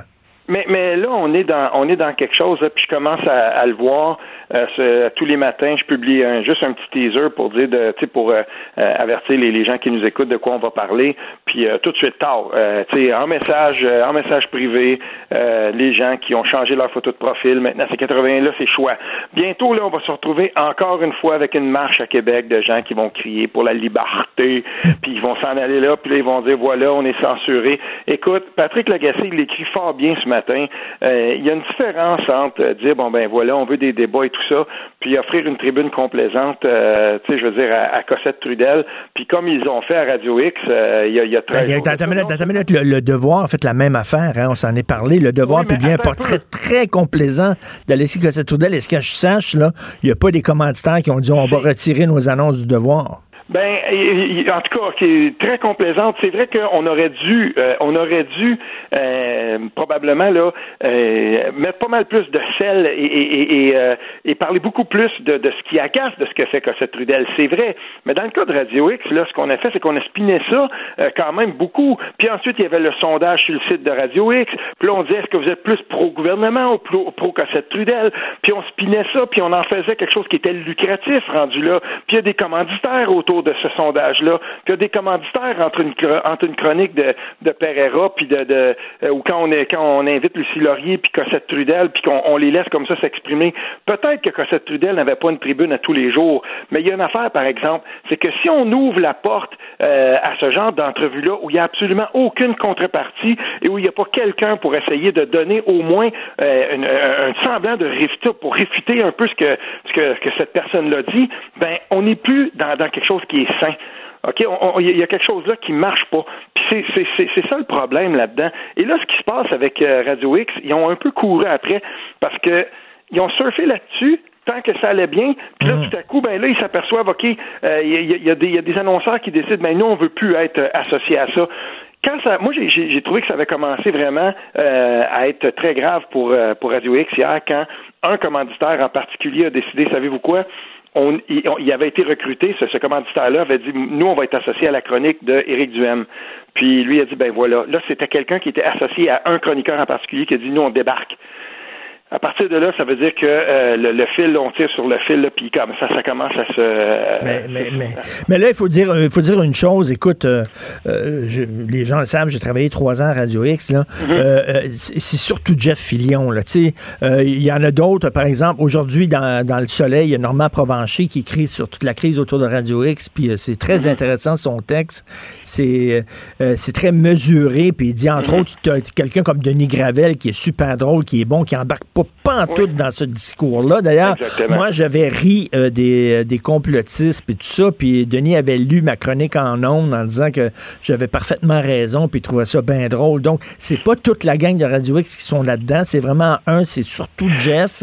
Euh, et, et, et cela dit, après ça, ça va être quoi? Il y a peut-être des gens qui aiment pas ce que tu écris, il y a peut-être des gens qui aiment pas ce que j'écris, et là, ils vont-tu contacter aussi des, euh, des commanditaires du Journal de Montréal, des annonceurs en disant, tant que vous allez avoir la chronique à Steve Fortin, nous autres, on... Tu sais, c'est comme un moment donné, ça peut chérir cette affaire-là. J'ai déjà vu ça. Ben, premièrement, je veux, je, veux, je veux quand même faire la même mise au point que toi, Richard. Euh, Jusqu'à il n'y a pas longtemps, je chroniquais aussi à Radio X. Oui. Là, ça ça s'est calmé un peu. Puis, euh, tu sais, pendant la, la campagne électorale de 2019, là, on avait une tribune très mesurée. Euh, Dom Moret, euh, il animait ça. Puis c'était Carl Vallée, puis moi, droite, gauche. Puis on parlait de, de, de la campagne électorale. Je veux dire, il faut faire attention. C'est pas tout noir ou tout blanc. Non. Mais il y a une affaire, par exemple. Euh, en tout cas, moi, ce qui vient me chercher beaucoup là-dedans, c'est que moi, ça m'est déjà arrivé de voir des gens sur les réseaux sociaux qui disaient, voilà, euh, Steve Fortin, il travaille euh, à telle place, puis euh, on pourrait viser justement tout ça, mais ça n'avait pas de conséquences. Ça n'avait pas de conséquences. Pourquoi? Parce que euh, jusqu'à un certain point, on n'est pas dans la dans, dans, dans la dérive complète. On n'est pas dans quelque chose qui, par exemple, va mettre la santé des gens euh, en danger. Et là, ce qui arrive avec euh, avec ces si on, on, on- offre la complaisance à certains de ces discours-là, euh, c'est qu'on fait grandir la somme de ceux qui, par exemple, dans des, dans des messages sur les réseaux sociaux qui vont être repartagés ensuite des centaines de fois, ah oui, 28 jours, euh, 28 euh, jours de, de, de, confinement, ben moi, pendant 28 jours, je vais essayer de voir le plus de monde possible. Puis là, sont des centaines à dire ça. Puis après ça, ils on pourrait peut-être faire ça. Ah oui, ils veulent, euh, ils veulent nous, nous, nous, obliger de manifester avec des masques. On va faire une manifestation sans masque, puis que les policiers viennent nous tapocher c'est très, très dangereux cet angle-là. Puis moi là-dessus, par exemple, on est en situation de pandémie, puis ceux qui sont parmi les, négationnistes de ça, ben il faudrait arrêter peut-être là, de, les recevoir en nombre puis dire ouais, c'est comme on l'avait fait. Ça, il y, a quelque chose là-dedans qui est absolument injustifiable. Et là, en ce moment, Radio X en fait le, prix fort. Parce que tu sais il y a une ligne là, entre euh, critiquer le gouvernement, puis Dieu sait qu'il est critiquable aussi par moment, critiquer sa, sa, gestion de la crise, dire euh, euh, pourquoi on parle autant de cas tous les jours alors que l'important, ce sont les décès, mm-hmm. les hospitalisations. C'est bon. Mais de là à donner la parole à des coucous. Ben, regarde, Charles, il y, a un exemple qui est intéressant. Euh, à Radio-Canada, on a, on a offert tribune à Normand Mousseau, qui est un, qui, est un, un environnementaliste, qui, qui est quelqu'un qui est quand même, tu sais, qui a, qui a une, crédibilité. Puis lui, il offre une, euh, il offre une perspective qui est très différente par rapport à ce qui se passe en Suède. Puis il, il a expliqué ça de façon intelligente et tout ça. Puis on l'a reçu, bien entendu, à Radio X. C'est le genre de discours qu'on aimait bien. On l'a reçu à Radio X. Ça, ça, ça, il y avait, ça écorchait un petit peu plus d'un coin, mais sensiblement, c'était le même message. L'affaire, c'est pas qu'on reçoive pas des gens qui sont critiques ou qui peuvent avoir une perspective différente. C'est pas ça. C'est que on, arrive à un moment donné à offrir tribune à des gens qui ont complètement balancé de l'autre côté du trou du lapin, qui ont suivi le lapin dans le trou. Mm. Puis là, rendu là, c'est là que ça devient dangereux parce que on veut pas que la porte devienne grande ouverte puis que tout à coup, plus de gens soient vraiment, tu sais, parce que c'est ça que ça fait, ça offre de la, de la, publicité gratuite à des gens qui, à un moment donné, pourraient être euh, sensibles à, basculer dans ce trou-là. Et après ça, c'est difficile de discuter avec des gens comme ça. J'en ai sur mon fil des gens avec qui j'avais avant des discussions qui étaient sensées. Puis là, il n'y a plus aucune façon de discuter avec ces gens-là. Ben, je veux dire, rendu là, là, on n'est plus dans quelque chose qui est sain. On est comme si des gens avaient basculé dans une secte. Puis il n'y a, plus de, tu fais allô, allô, tu passes la main devant leurs yeux, hmm. mais ils te répondent plus. Il n'y a, a, plus de réponse, il n'y a plus de son, plus de lumière. Non, non, c'est comme quelqu'un qui tombe d'une secte. Là. Écoute, moi, j'en parle. J'ai un ami Facebook avec beaucoup, avec qui j'aimais beaucoup discuter, puis tout ça. Puis à un moment donné, il s'est mis à, critiquer le gouvernement, puis tout ça. Mais ça avait de l'allure, tu sais. Mais là, à un moment donné, il est tombé, là, il relaie toutes sortes d'informations complètement farfelues. Et là, il est tombé dans le trou du lapin. Ben c'est c'est puis à cause de ça, je crois que euh, il y a quelque chose qui va ressortir de ça parce que tout à coup euh, il y a des gens qui peut-être même à Radio X parce que c'est comme tu l'as dit, tu sais, il y a des gens là-dedans qui qui ont qui ont des shows qui sont tout à fait euh, respectables sans problème. Ben c'est ça, c'est qu'il y a une remise en question à un moment donné qu'il va falloir qu'il soit faite.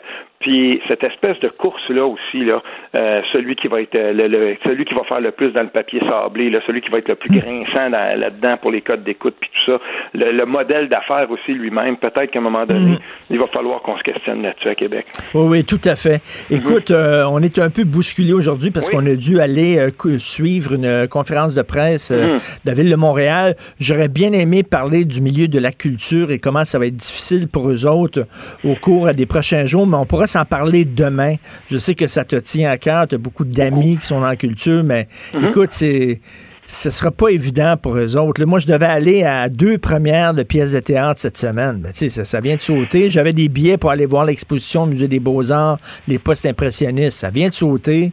Euh, ce qu'on pourrait perdre, et je dirais ça en 10 secondes, ce qu'on pourrait perdre euh, dans, cette dans ce deuxième confinement-là, s'il n'y a pas quelqu'un dans ce gouvernement-là, à un moment donné, qui allume et qui se dit attention, euh, on va compenser les restaurants, tout ça, oui, OK, mais attention, ce qu'on pourrait perdre dans la création, c'est difficile de le recréer post-pandémie. On s'en parlera demain. Tout à fait. Merci beaucoup. Bonne journée, Steve. OK, salut. Salut.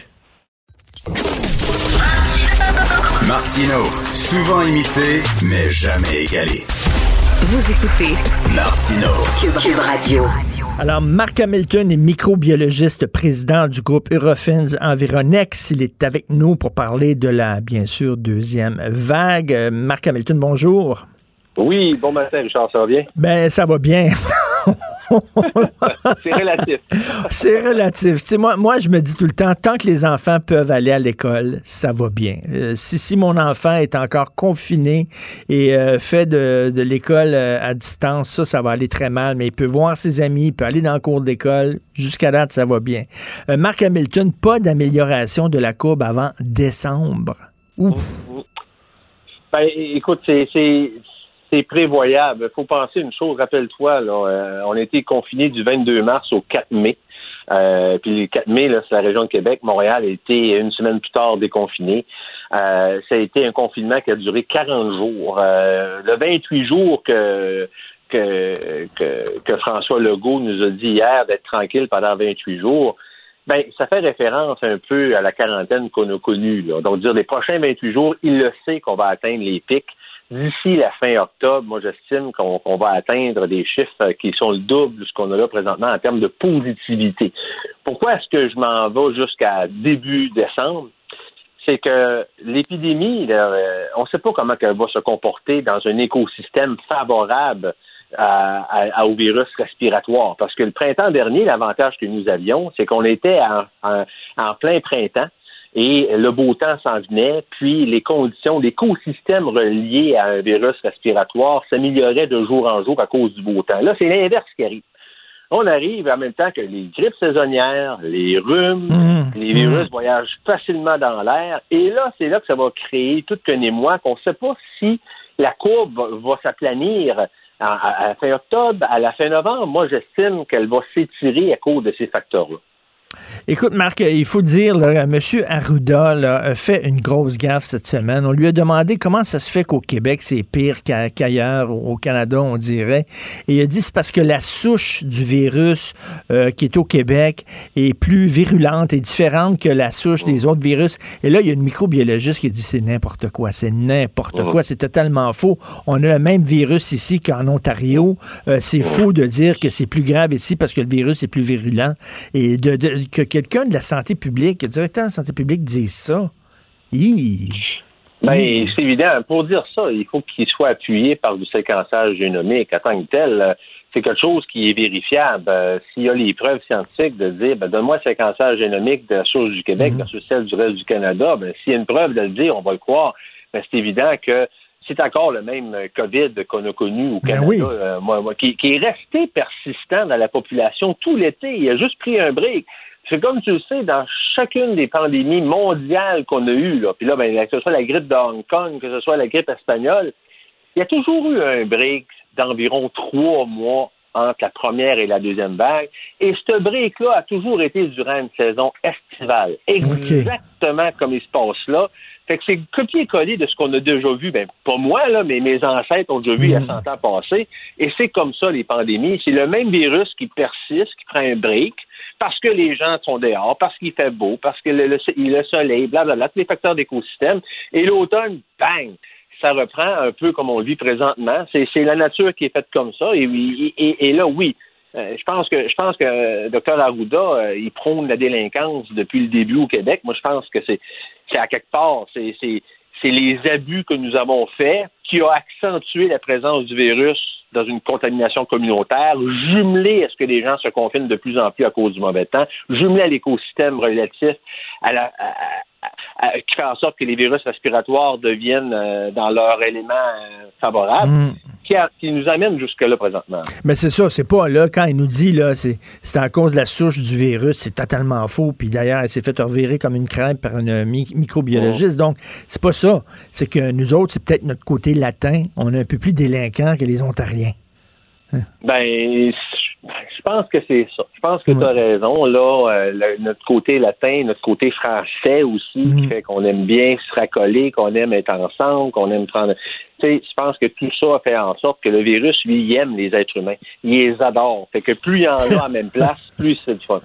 Et, Marc, là, les gens qui disent là, euh, c'est pas si grave, oui, il y a beaucoup de cas, mais il y a très peu d'hospitalisations. Là, à Montréal, 61 hospitalisations, c'est 61 de trop, mais bon, c'est 61, c'est pas, pas gros. Euh, que les, les, personnes âgées, les personnes vulnérables sont en CHSLD, c'est moins pire que la première vague. Qu'est-ce que tu dis euh, à ces gens-là qui disent, bah là, c'est rien que les jeunes qui vont l'attraper, puis si on fait fort, vont passer à travers? Pour l'instant, c'est ça. Pour l'instant, là, pour répondre à ces gens-là, s'ils ont en partie raison d'une certaine manière, si on revient à la première vague, 36% des gens qui attrapaient le, COVID avaient 70 ans et plus. Ces 70 ans et plus-là, comme vous savez, ont été à 90 80-90 en ont décédé. Euh, on remplit les hôpitaux. On a eu euh, plus de 1700 euh, hospitalisations au pic de la pandémie. Il y avait 250 personnes aux soins intensifs et qui étaient majoritairement occupées par des gens à risque, par des gens de 70 ans et plus. Aujourd'hui, c'est un peu l'inverse de la pendule. Les gens de 70 ans et plus, les gens à risque, c'est moins de 10% des personnes infectées présentement. Et le gros pic, c'est entre 18 et 30 ans que 50% plus de 50% des gens infectés présentement qui propagent le virus sont entre 18 et 30 ans. C'est évident qu'entre 18 et 30 ans, les facteurs de risque sont moins là. Les gens ont un meilleur système immunitaire et euh, on va avoir plus de problématiques de, de transmission que de développer des symptômes graves. Rien n'empêche qu'il n'est pas impossible que sur le lot de ces 50 %-là, qu'il y en a quelques-uns qui se rendent à l'hôpital, qui développent des complications. Ça, ça risque d'arriver, on s'entend, mais c'est pas aussi significatif Ben, que les gens sont les. Ben c'est ça, le danger, c'est la transmission. Parce que les gens là, qui travaillent, les infirmiers, les préposés aux bénéficiaires, les gens qui rentrent dans les CHSLD, eux autres, ils, ils couchent pas dans un CHSLD. là. Ils retournent chez eux une fois leur quart de travail fini. Puis là, ben, ils vont à l'épicerie. Puis là, ils vont se promener sur la rue, ils font leur Ils ont jogging. des enfants, Ils ont des enfants. Puis ça, c'est ça le danger. C'est qu'eux autres l'attrapent, ils n'ont pas de symptômes, ils rentrent dans le CHSLD, puis paf. Et c'est exactement ce qui se passe présentement. Que ce soit une personne qui passe la morte, que ce soit quelqu'un qui. Tous les gens qui prennent soin des CHSLD, comme tu dis, ils ne vivent pas dans les CHSLD. Donc, c'est- ils, percent la, ils percent la bulle à tous les soirs. Et euh, même si on porte des masques, il, crée- il y a quand même une proximité qui fait en sorte qu'on peut transmettre dans les CHSLD. Et c'est la crainte qu'on a.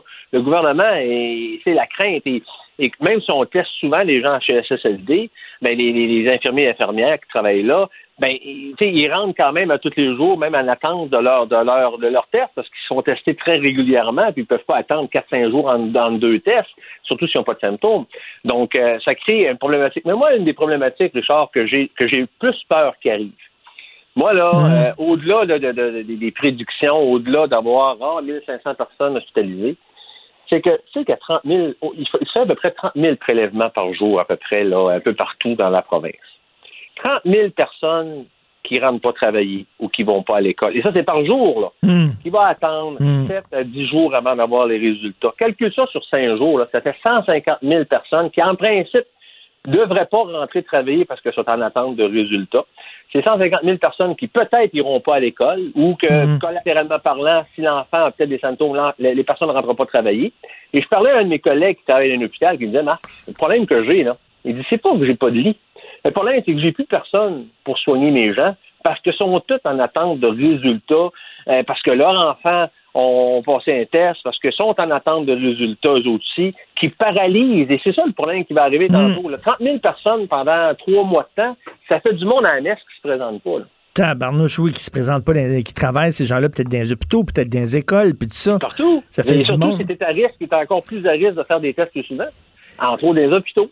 Puis c'est ça qui fait peur. Quand t'as une éclosion dans un hôpital, c'est toute la c'est tous les, les- les gens qui travaillent là qui sont sur le qui-vive, qui sont, vont se faire tester. Ça fait des gens qui rentrent pas travailler pour pas promouvoir la, la communautaire dans un endroit à risque.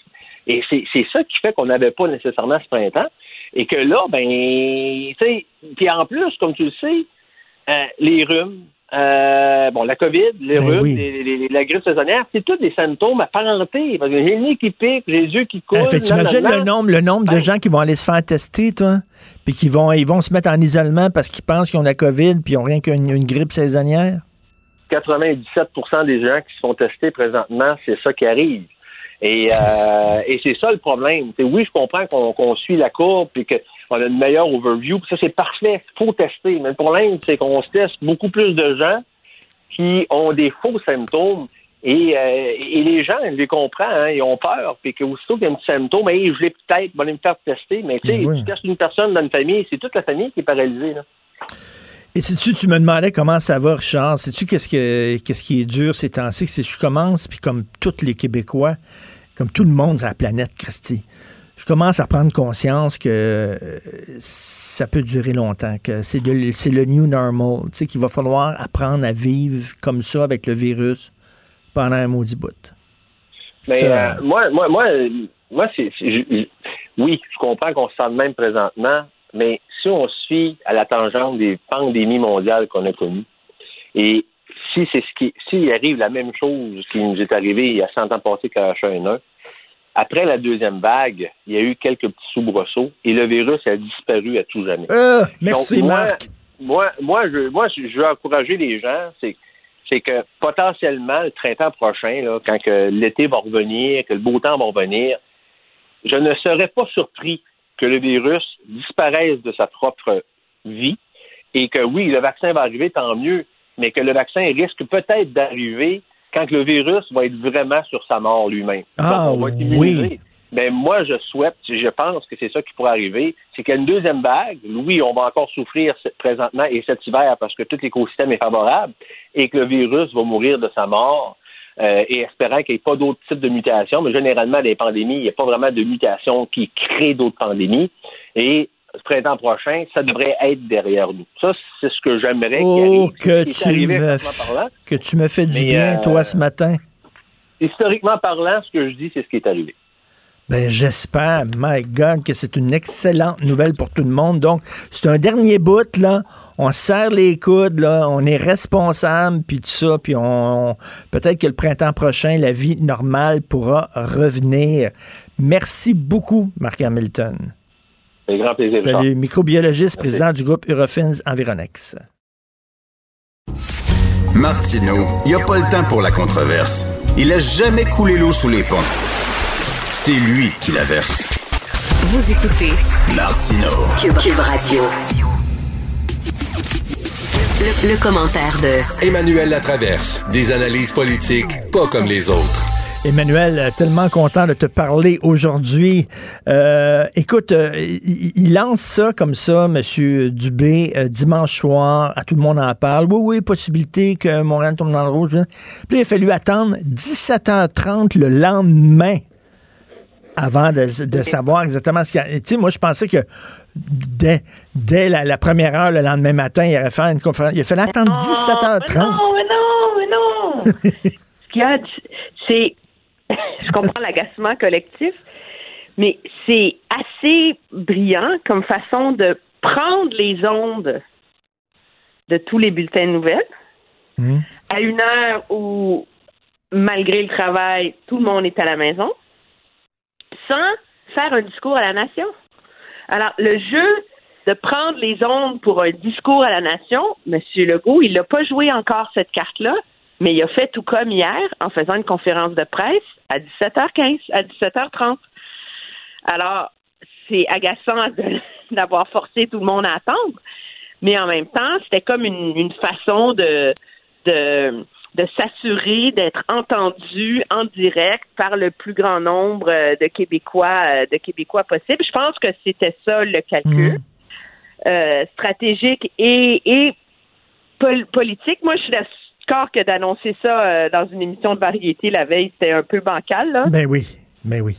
Ça illustre le niveau d'inquiétude euh, du Je gouvernement. m'excuse, puis là, je le dis là, aux gens, là, il aurait fait ça à TVA, là, dans une émission de variété à TVA, que j'aurais eu le même, euh, le même euh, Non, non. bémol. Il y a partisanerie euh, Ben là- là-dedans. le, le problème, c'est d'annoncer des demi-mesures qui veulent dire tout et n'importe quoi. C'est, moi, je pense que c'est un reflet de l'opération Code Orange la- ratée. Parce que finalement, le Code Orange, ça n'a rien changé dans la vie des gens. Et donc, on a gaspillé un palier d'alerte Hmm. pour rien pendant le Code Orange. Mais tu as tellement raison. Qu'est-ce que ça voulait dire, code orange? Rien. Euh, il, il arrêtait de servir de l'alcool plus tôt dans les bars. C'est tout. Fallait faire plus. Oui. Ah, non, on recommande. Écoute, je m'en rappelle même plus, c'est pas peu dire, là. Mais bon, là, maintenant, on est dans un, un confinement light. Tu sais, comme ils diraient en France, là. Oui. Alors, Oui. euh, où, euh, où on est au rouge pâle, tu sais, si on peut dire ça comme on veut, là. Donc, euh, tout le monde à la maison, métro, boulot, dodo, pour essentiellement, il l'a pas dit hier, mais c'est pour essayer de sauver Noël. On s'entend, là? Hmm. Euh, et surtout essayer euh, d'éviter là une, euh, une flambée qui mettrait à risque le réseau de la, de la santé. Moi, j'ai bien aimé la façon dont M. Legault l'a présenté en disant on vous demande de faire ça pendant 28 jours pour protéger qui, dans le fond, là? Les aînés vulnérables dans les CHSLD, les gens malades et cancéreux et cardiaques dans les hôpitaux, puis nos enfants dans les écoles. Alors, ça ramène tout ce débat là, sur les courbes, les chiffres, les statistiques, les ci, les ça, qui sont devenus tellement abstraits qu'il n'y a plus personne qui fait attention, à un enjeu très réel.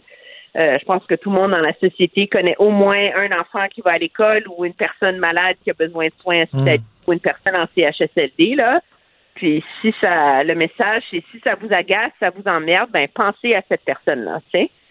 Et euh, puis je pense que c'est de toute façon, je comprends la colère des tenanciers de bars et des restaurateurs et, et tout ça, mais on s'entend qu'il fallait donner un coup de barre. Non, mais, mais, mais en même temps, il y a tout le temps une part d'arbitraire là-dedans. Comment ça se fait que les gyms sont ouverts, les salons de coiffeur sont ouverts, mais pas les restaurants?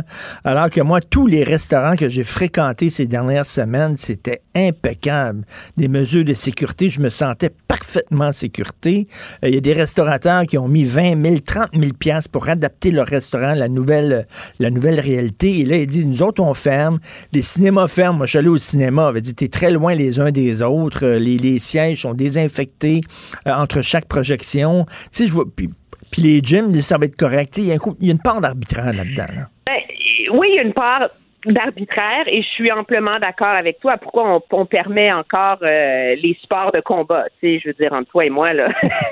c'est comme, allô, là? Mais je pense que l'enjeu, le problème auquel les autorités sont confrontées, c'est celui de la socialisation, c'est celui de voir des gens. Et donc, on a fermé tous les espaces de socialisation en essayant de sauvegarder les espaces de santé mentale qui sont le sport, l'exercice et, Hmm. euh, et tout le reste. Mais je pense qu'il n'y a personne qui va pas penser qu'il y a quelque chose d'arbitraire là-dedans. Le gouvernement cherchait une façon de faire un confinement light. Puis donc, il fallait couper la poire quelque part, tu sais. Alors, tu la coupes au, au restaurant, tu la coupes aux salles de spectacle ou tu inclus toutes les activités sportives. Mais ils ont sauvé les activités sportives en faisant écoper les autres, euh, les autres, euh, les autres secteurs. Le calcul étant justement qu'avec euh, le temps froid qui arrive, etc., être dehors, c'est plus difficile. Puis, veux, veux pas, moi, je suis pas une apôtre là, de l'exercice. Je déteste ça. Là. Je vais pas dans les gyms, je prends pas des cours de danse, malgré tous les efforts de mon mari là, pour euh, ne vit que pour ça, mais je peux te dire qu'il y a beaucoup de gens dans la société pour qui faire un peu d'exercice, ben, c'est leur soupape mentale. Alors, Ben oui. moment il fallait la garder ouverte. Je pense que c'est ça le calcul. là. OK, là, là, on est en train du bout des lèvres à dire peut-être que le masque en classe pour les jeunes. Ouh, ça, là, ça je va. vais t'avouer. Ouais, mais moi, je vais t'avouer. euh, moi, euh, ma fille va à l'école avec un masque à tous les jours depuis le mois de septembre. Là. Elle a rouspété pendant deux jours, là, puis maintenant, elle s'en fout comme de l'an 40. Ben. C'est-à-dire, Elle- euh, minute, elle porte le masque, mettons, d'un corridor jusqu'à temps qu'elle soit Ah, assise, non, non, on non. l'enlève? En Ontario, on, part- on porte le masque en classe à partir de la quatrième année. Tout le temps? Tout le temps. Oh! Ben oui, je veux dire, ils sont. euh, puis en plus, ils sont pas beaucoup dans la classe de ma fille, ils sont 24, là, mais juste à voir la photo, il n'y a pas un mètre de distance entre chacun. OK. Et, euh, et je suis pas épidémiologiste, là, donc je prétendrai pas à, à apporter des observations scientifiques. Mais comme parent, ce que j'observe, il n'y a plus de nez qui coule depuis le début de l'année scolaire. Hmm. Donc, ça, ça évacue quand même un problème majeur dans la vie des parents. Et surtout, moi, je regarde les statistiques à l'échelle de la province en Ontario, puis ils ont quand même, ils ont moins de cas. Proportionnellement, ils ont autant de cas qu'au Québec, mais ils sont 40% de plus. Donc, proportionnellement, il y a peut-être, c'est peut-être moins sévère en Ontario, mais il y a beaucoup de cas, c'est répandu partout, même dans la ville d'Ottawa, qui est un des épicentres en Ontario. Tu sais, c'est, c'est sérieux, là. En Ontario, il y a 4% des écoles où il y a des cas de COVID. Au Québec, on est rendu à plus de 20% des écoles. Et en Ontario, l'école où il y a le plus de cas de COVID, il y en a trois dans l'école.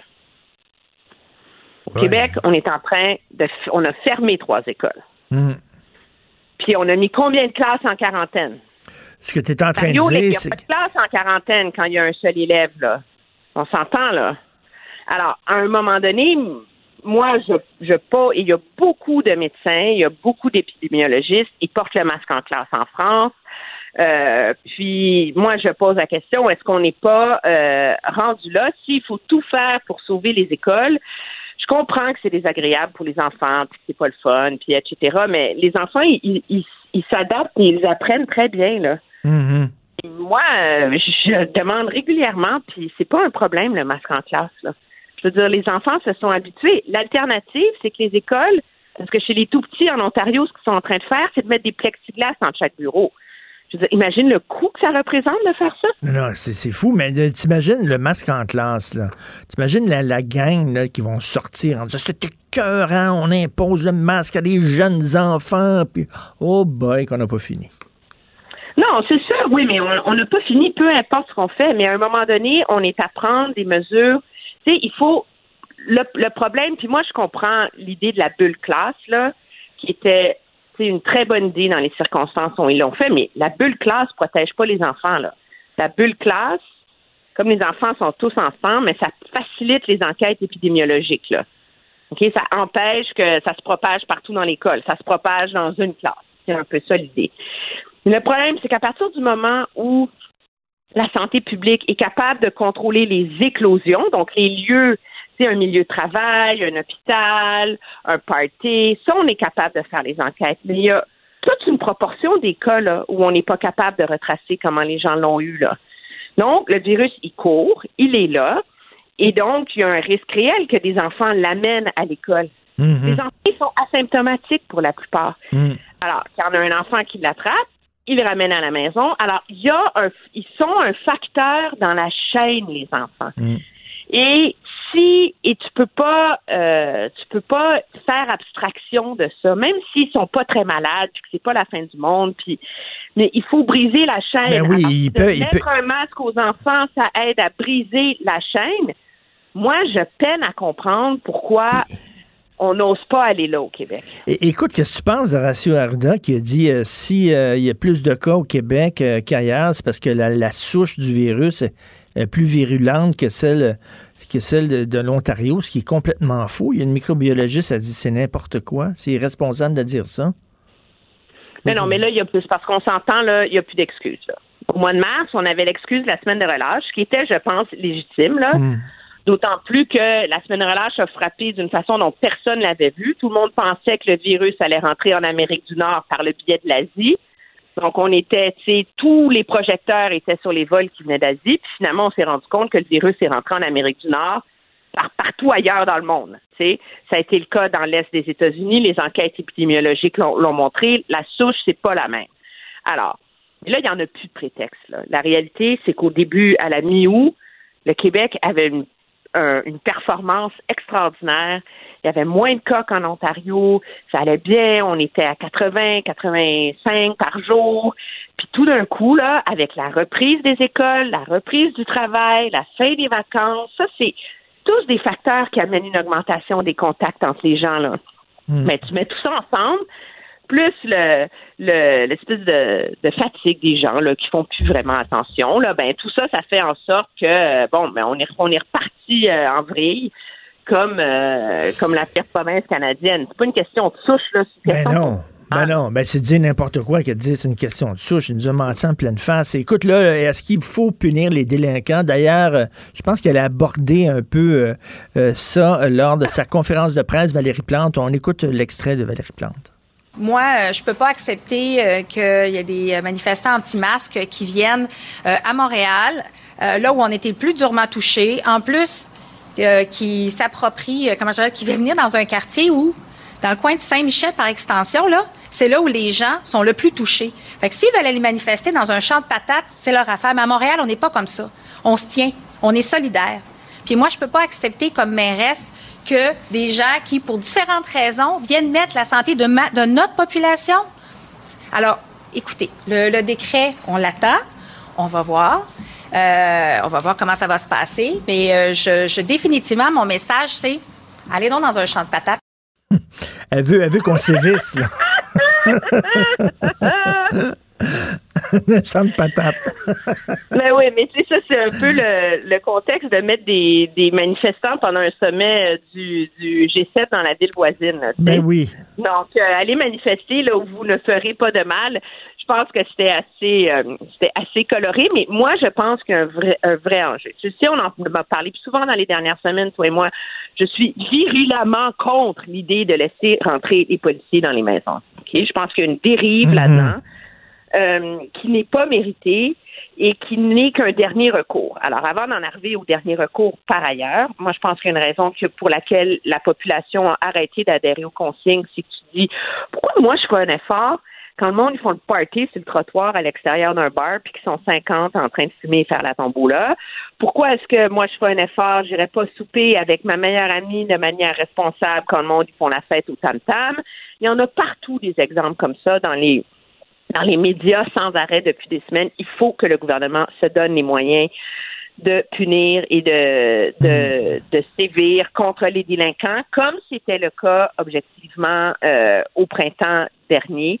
L'idée, c'est pas de devenir un État policier, mais ça prend une forme de C'est quoi? Donner, donner quoi? Des amendes?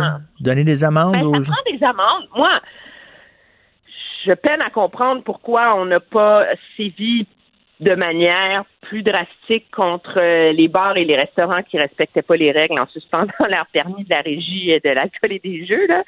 Mais je pense ça prend des amendes, ça prend euh, ça prend des interventions policières, ça prend euh, ça prend des, coups de semonce, ça prend des gens qu'on va citer en exemple, là, parce qu'il faut comprendre collectivement qu'on peut pas faire ça. De un, la peur de- d'en attraper une amende à 10 000 ça peut aider.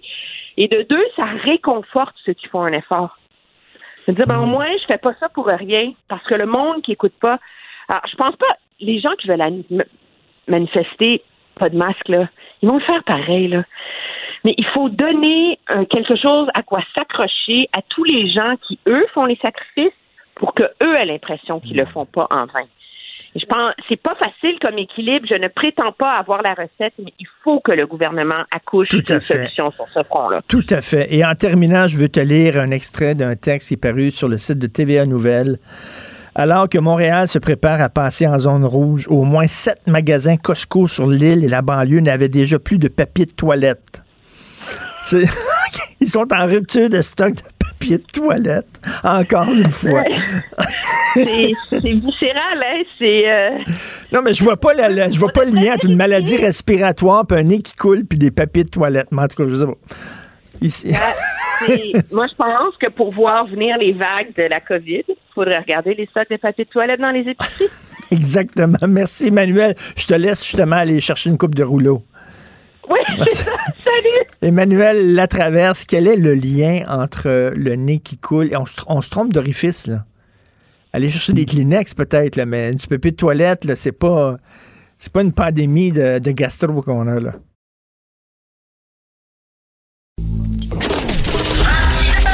Martino, souvent imité, mais jamais égalé.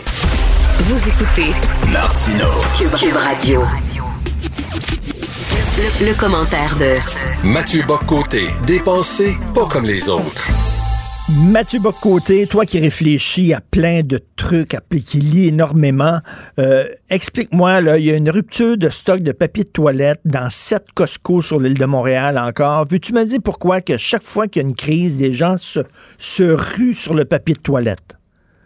Ah, c'est quand même une drôle de manière. C'est une singulière manière de commencer la chronique. Mais essayons, une essayons une théorie néanmoins. Euh, on l'avait dit quand même au début de la crise, c'est-à-dire euh, dans un moment de crise, il y a une espèce de un symbole devient ce qu'on doit s'approprier pour traverser la crise, pour traverser la pénurie possible, pour traverser les temps de disette. Pour une raison qui nous échappe dans les circonstances présentes, apparemment, c'est le papier de toilette qui est devenu la valeur refuge du citoyen en crise. Euh, Je ne sais pas ce que ça nous dit sur les profondeurs de la conscience collective. Euh, probablement qu'on y trouve quelques égouts, mais euh, je confesse néanmoins une perplexité devant ce réflexe. Écoute, c'est notre doudou, c'est comme notre doudou, c'est tout, c'est tout moelleux, c'est tout chaud le papier de toilette, je sais pas. En tout cas, bref, Euh, Mathieu, euh, je veux euh, te parler. euh, tantôt, on va discuter avec un, un restaurateur. Qu'est-ce que tu penses de ça, toi, la fermeture des restaurants? Je trouve que là, on est dans. euh, on a voulu frapper fort et je crains qu'on ne frappe trop fort. Parce que deux éléments. Premier, premier élément, à ce qu'on en sait, à tout le moins, c'est ce que nous, le- nous dit le, discours gouvernemental. Puis moi, je fais pas partie de ceux qui, euh, qui sont toujours en train de remettre en question la légitimité de la parole gouvernementale. Pardon, on nous dit les problèmes, les. euh, les, les foyers d'éclosion, c'est pas dans les restaurants pour l'essentiel. Les restaurateurs, par ailleurs, ont fait d'immenses efforts pour adapter leur euh, salle à manger Ben oui. au contexte nouveau. Ils se sont adaptés, ils ont fait des efforts. Globalement, euh, pour la, bah, tout le moins dans les lieux que je fréquente, puis je crois qu'on plusieurs pour en témoigner, le commun des mortels respecte les règles. Ça veut pas dire qu'il n'y a pas quelques endroits où il y a des cabochons, mais euh, il y a- a, pas des cabochons, mais globalement, les gens respectent les règles. Et là, on leur dit, malgré tout ça, eh bien, on va quand même vous fermer. Pourquoi? À ce qu'on en comprend, si j'ai bien compris, pour limiter les contacts sociaux non essentiels. Donc, on nous dit, ce n'est pas, euh, ce n'est pas une question de foyer d'éclosion, c'est simplement pour limiter les contacts sociaux non essentiels. On comprend l'idée générale. Moi, ce que je redoute, c'est qu'on ait décidé de frapper trop fort. Et autre élément qui me semble important là-dedans, euh, c'est ce que j'appelle la théorie des soupapes. C'est-à-dire, on a, euh, dans les circonstances présentes, c'est difficile pour tout le monde. Moi, je fais pas partie de ceux qui, euh, qui tournent en ridicule la période présente. C'est pas la guerre de 14-18, évidemment. C'est pas, euh, c'est pas, c'est pas 39-45. Mais à l'épreuve, de- à l'échelle des sociétés contemporaines, c'est pas une épreuve banale que d'être privé de relations sociales euh, globalement dans un climat anxiogène. Euh, J'ai tendance à croire qu'on a besoin de petites soupapes, de lieux où passer ses excès, de lieux où respirer un peu, des lieux où juste reprendre un peu son, son souffle. Euh, ça, ça me semble, on, on l'oublie. Je pense aux célibataires, je pense aux personnes seules. Alors, j'ai quelqu'un à la maison, tu as quelqu'un à la maison, des gens ont leur famille, mais c'est pas le cas de tout le monde. C'est pas le cas de tout le monde. Euh, pour, pour les célibataires, pour les gens qui vivent seuls, pour certains, il y a les, il y a, appelons ça, il y a les solidaires, il y a les, euh, les solitaires de vocation. Hein, eux préfèrent rentrer chez eux seuls. Ça ne veut pas dire qu'ils n'ont pas une vie intime et des amis à l'extérieur. Puis aussi les solitaires abandonnés. Hein, ils auraient bien voulu avoir une famille, mais la chance, le- la vie leur a pas donné cette chance-là. Ils ont une chose en commun, ces deux-là. Ils ont besoin de la société à l'extérieur pour leur permettre des contacts sociaux vitaux. Et moi, je pense qu'on traite en ce moment comme tout autant de coquetterie, ce qui relève d'une nécessité vitale, c'est-à-dire d'avoir des contacts sociaux dans des lieux par ailleurs protégés, adaptés à la pandémie. Très respectent les protégé. règles. Là. Les, moi, je suis allé dans des restaurants les derniers jours, puis toi aussi. Je me sentais en toute sécurité. Là. Ouais, ben voilà. Et là, j'ai l'impression que c'est ce qui, c'est ce qui nous manque en ce moment. Je- le gouvernement a voulu frapper fort, très fort. On, comprend, la situation est pas banale, mais je crains qu'en faisant ça, comme avec les salles de spectacle qui s'étaient adaptées, euh, en dernière instance, si le message consiste à nous dire que on aura beau multiplier les adaptations, on aura beau multiplier, faire tous les gestes barrières, on aura beau adapter notre société, la rendre plus sécuritaire sur le plan sanitaire, en dernière instance, tant que le divin vaccin ne vient pas nous immuniser, eh bien, euh, on va vivre euh, dans nos terriers. Je suis pas certain que nos sociétés ont une capacité de résistance à ça infinie. Donc là, c'est 28 jours. Mais moi, je, je le disais hier en, chronique, je crois. Euh, non, ce matin, en fait. Euh, on, alors, je parle pour moi. Mon sentiment, c'est que 28 jours, ça va être plus 28, plus 28. Euh, parce que tant que le vaccin n'arrive pas, le virus est parmi nous. Donc, d'une manière ou de l'autre, est-ce que ça veut vouloir dire que désormais, pour l'essentiel, on va tuer le secteur de la restauration, tuer le secteur des spectacles, tuer les bars, qui avaient tous fait les efforts, euh, je peux pas m'empêcher de semer devant tout cela, euh, de, de jeter une pluie de points d'interrogation. Euh, je, l'ai- je, je suis, je suis très perplexe devant ces mesures-là. Je suis pas là pour dire conspiration, gna gna gna, ça c'est complètement délirant. Je me demande simplement si le gouvernement, dans les circonstances, ne se fixe pas sur une seule variable et tient pas insuffisamment compte des autres dimensions de la crise. D'ailleurs, parlant de conspiration, tu m'ouvres la porte pour notre deuxième sujet. Alors, Cube Radio, plein de commanditaires qui ont euh, quitté euh, la station de radio parce qu'on a donné la parole à des conspirationnistes. Tu en penses quoi? Euh, tu à choix. À choix, Euh, oui, pardon, excuse-moi, à choix, oui. Oui. Alors moi, je, je confesse, en fait, c'est que c'est une autre situation qui devrait, on, on devrait avoir quelques réserves et prudence. Alors, on parle beaucoup des conspirationnistes, hein, on en parle tout le temps. En dernière instance, moi, je fais partie de ceux qui croient que lorsqu'on parle d'un phénomène social, d'un courant de pensée, aussi bizarre soit-il, on doit quand même lui tendre le micro pour qu'il s'explique lui-même. Euh, ça ne veut pas dire qu'on doit le faire avec complaisance, ça ne veut pas dire qu'on doit le faire avec sympathie, loin de là, on doit le contredire, mais parler sans arrêt de gens sans leur donner l'occasion de parler eux-mêmes, je suis pas certain que ce soit bon pour l'esprit civique. Euh, je pense que choix dans l'espèce de débat débat en ce moment qu'on avait en ce moment dans l'espèce de, de, de, situation, c'était occuper un peu la fonction tribunicienne. Hein. C'était le lieu protestataire, c'était l'exutoire de la Mm. d'une parole exagérément sceptique. Il y avait de la complaisance envers les conspirationnistes, d'accord, tout ça. Mais je suis pas certain que de décider une forme de mise à mort euh, dans la journée d'une station de radio en, la- en asséchant complètement ses revenus publicitaires, je suis pas certain que ça se retournera pas contre euh, contre la société en général. J'ajoute une chose, euh, les discours qui causent problème, là, c'est le discours des conspirationnistes. D'accord, on dit euh, vous avez été responsable, on vous fait payer pour ça. Mais ça va être quoi le prochain discours irresponsable euh, qui va exiger qu'on on va dire ça Est-ce que dans quelques mois, dans quelques années, on va nous dire autour d'une nouvelle question qui va peut-être être moins évidente que les conspirationnistes, ce discours-là est inacceptable, on décide de ne plus de ne plus se- donner de publicité à cette radio parce qu'on n'aime pas ce qui se dit là. Écoute, écoute, Mathieu, Mathieu. Mathieu, il y a eu une- un début de, de, de, de, de campagne de boycott du devoir parce que des gens n'étaient pas contents de la libre parole Ben voilà. de Christian Rioux, par exemple. Alors, t'imagines voilà. si des militants commencent à approcher les gens qui, qui- parce que c'est ça maintenant leur méthode. Ils, ils n'appellent plus le rédacteur en chef du journal. Ils approchent les gens qui, euh, ils veulent étouffer euh, économiquement le, le- le- le- donc ils approchent les, les, les commanditaires. Et t'imagines si euh, on fait pression comme ça pour que le devoir se débarrasse de Christian Rioux. Après ça, ça va être qui? Ben, c'est la méthode, c'est ce qu'on appelle les sleeping giants. hein. C'est un mouvement d'activistes numériques qui cherche à ruiner la réputation de ceux qui abriteraient des paroles généralement dites haineuses, entre guillemets. Mais là, c'était Christian Rioux l'autre fois, soutenu par un député fédéral d'ailleurs, hein, euh, Alexandre Boulris, qui disait euh, tant qu'il va y avoir ce, ce, ce chroniqueur-là, je me réabonne pas au devoir. Bon. Alors là, un discours inacceptable de plus. Bon, ça, ça donc ça va être Rioux. Ensuite, ça va être qui? Donc moi, je m'inquiète de. Je mets pas Rioux sur le même pied que les conspirationnistes du Ben tout. non. Je veux juste dire qu'à partir du moment où on commence à dire qu'on va assécher les revenus publicitaires, on va finalement chercher à expulser de la vie civique. Euh, tous ceux qui nous déplaisent, euh, il n'y aura pas de limite dans la matière. Il va y avoir très rapidement un emballement. J'ajoute une chose, moi, et là, je le, le mais ça, c'est une pure question de, de morale personnelle. J'aime pas les effets de meute.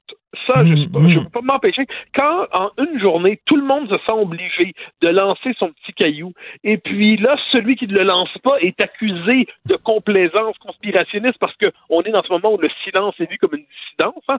Si tout le monde hurle en direction de quelque chose une journée, eh bien, celui qui ne hurle pas est entendu et on décrypte derrière son silence une complicité coupable, eh bien, ça, moi, ça, ça m'inquiète, ces espèces d'effets de meute-là. Puis, je le redis, je dis pas ça pour défendre les discours euh, complotistes, conspirationnistes, c'est pas ça l'enjeu en ce moment.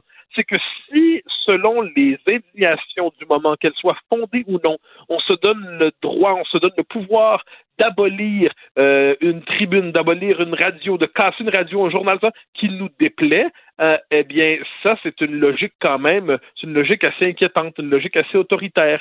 Donc, devant cela, moi, je préfère, ça, je le dis, un pluralisme médiatique avec des voix qui me déplaisent vraiment qu'une société qui réciterait simplement euh, le discours officiel d'une manière ou de l'autre. Je pense qu'il faut des soupapes, même sur le plan de la parole publique. Cela dit, ça va être difficile pour Choix d'avoir des appuis dans les médias parce qu'ils n'arrêtent pas de, de, les appeler les merdias, justement, en disant tous les médias, c'est de la merde, sauf nous, on a la seule parole libre, etc. Et là, justement, les médias pourraient dire, ben écoutez, là, on, est inquiet de la dérive, là, parce qu'après ça, ça va être quel autre média qu'on va vouloir faire fermer. Mais je suis pas sûr que les médias vont, courir tout de suite à la défense d'une station qui n'arrête pas de les attaquer, en tout cas. Non, mais voilà, je- je- ça c'est très juste. C'est-à-dire, je, je, je ne témoigne pas, puis je pense, euh, je ne suis, comment dire, je ne témoigne pas d'une sympathie exagérée pour choix. Disons ça poliment. Euh, mais une fois que c'est dit, une fois que c'est dit, euh, dans le système crédit, ça va au-delà de la personnalité médiatique globale de choix. Euh, Est-ce qu'on est dans une société où, en l'espace de 24 ou 48 heures, on peut décider de canceller, entre guillemets, euh, quelqu'un, quelque chose, une institution, une organisation, une personne, parce qu'une espèce d'effet de, de lapidation symbolique immédiate et tout le monde est obligé de lancer sa pierre? Ça, quelle que soit la cause, quelle que soit la cause, moi je suis toujours méfiant quand on dit que tout le monde au même moment doit avoir la même réaction. Sans ça, ça passe mal. Euh, même quand ça parle de choix, disons ça comme ça. Alors là, dans les circonstances, puis je, reviens sur le point de départ qui me semble compter là-dedans. On est dans un moment, qu'on le veuille ou non, il y a une partie de la population qui est en dissidence presque cognitive avec le reste de la société. Euh, il, il ne croit tout simplement pas ce qui se dit. C'est bizarre, c'est très bizarre. Il faut chercher à comprendre qu'est-ce qui est derrière les mécanismes psychologiques du complotisme, mais j'ai tendance à croire que il faut que cette euh, insatisfaction aussi exaspérante, nous semble-t-elle, puisse s'exprimer quelque part pour ne pas s'exprimer de manière encore plus radicale ailleurs, pour ne pas dégénérer. Et ça, il faut jamais oublier qu'à un moment donné, la parole publique, même lorsqu'elle est très dérangeante, c'est toujours mieux que d'autres types d'explosions sociales. Je, je crois que là-dessus, on doit publier que la fonction tribunicienne est importante. Je n'ai pas de sympathie pour des conspirationnistes, mais le fait est que le simple fait de leur tendre le micro ne veut pas dire qu'on les endosse, et le fait qu'une station de radio euh, exprime un scepticisme plus ou moins marqué ne devrait pas entraîner la volonté de la lapider symboliquement. Tout cela dit avec bien des réserves, mais je pense qu'il faut se méfier de l'enthousiasme quand vient le temps de, de liquider publiquement quelqu'un ou quelque chose. Je suis tellement d'accord avec ce que tu viens de dire, Mathieu. Merci d'être là, Mathieu Boccoté. Bonne journée. Bon plaisir, bonne journée. Salut. Joignez-vous à la discussion. Appelez ou textez le 187 Cube Radio 1877 827 2346. Alors, vague de déception dans le milieu de la restauration, puis Dieu qu'on peut les comprendre. On va en parler avec Vianney Godbout, que vous connaissez bien, on l'a de temps en temps à l'émission, restaurateur euh, de Maisonnette Bistrot, restaurant Mignonnette et consultant en restauration. Vianney, on va essayer de commencer par une bonne nouvelle. On va fermer les restaurants, mais ça a l'air qu'on va vous compenser. Est-ce que ça met un peu de bombe sur ta plaie? Mais écoute, attendons de voir les compensations parce que j'ai tendance à croire que ça va être des pacotilles. Euh, j'ai tendance à croire ça parce que c'est cool d'imprimer de l'argent, mais là, c'est le provincial. On verra. Et puis, euh, ben, bref, il faut aussi comprendre que une compensation qui couvre juste les frais fixes, c'est mieux que rien, mais c'est pas une compensation euh, qui réalise par rapport à l'impact que ça a sur l'industrie. Parce que l'humain est une créature d'habitude, mais qui change facilement ses habitudes. Donc, c'est sûr qu'il va falloir travailler fort pour se rebâtir une clientèle de fidèles, les gens vont réaliser que ah ben d'un coup, se faire manger à la maison, c'est le fun. Mm. Vont, vont, finalement changer d'endroit. Euh, fait on repart de loin. C'est pas juste on ferme, on réouvre comme avant. On l'a vu déjà avec la première vague. C'était compliqué. Les gens sont pas revenus automatiquement, particulièrement dans, dans la région de, à Montréal. Euh, mais j'essaie de me consoler en me disant que je vais pouvoir aller me faire faire les cils, me faire masser et faire du jujutsu dans un dojo. euh, parce que c'est beaucoup plus sécuritaire que de manger dans un resto. Écoute, moi, je, fais les deux. Je me suis abonné à un gym pour me prendre en main depuis euh, deux, deux, trois semaines. Et je peux te dire, je suis allé dans des restos, puis je suis allé dans des gyms, puis il me semble que ça me semble beaucoup moins sécuritaire dans des gyms. Il n'y a, pas de, a pas de séparateur de plexiglas entre, entre les vélos stationnaires. Non, non, ben c'est comme évident, mais là, je pense que l'idée n'est pas de tenter que les autres industries ferment parce qu'on se sent victimisé. Non. Mais je trouve ça scandalisant. Euh, moi, ça me scandalise quand même d'entendre euh, ben, honte à Christian Dubé qui a été spavané, à tout le monde en parle, euh, pour faire planer l'inquiétude pour nous faire languir jusqu'à 17h30 avant d'annoncer la nouvelle, alors mm. que maintenant on a des réseaux sociaux, Instagram, on aurait pu se préparer. Mm. Il y a des gens qui ont commandé, qui ont commandé de la marchandise lundi avec espoir.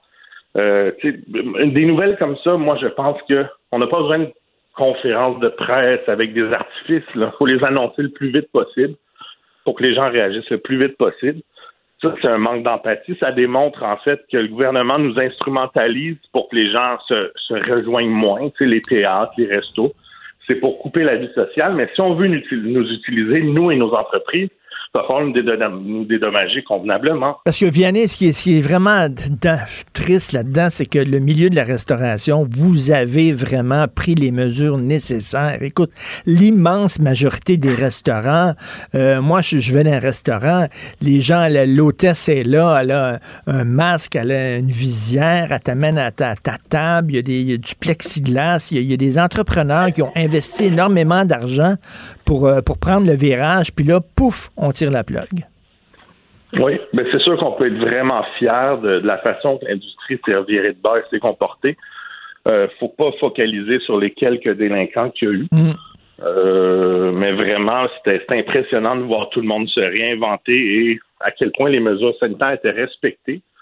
Et aussi, on se tenait justement euh, je veux dire, les, les, récalcitrants n'étaient pas bien vus de l'œil de l'industrie. On savait que ça allait nous faire mal. Ben oui.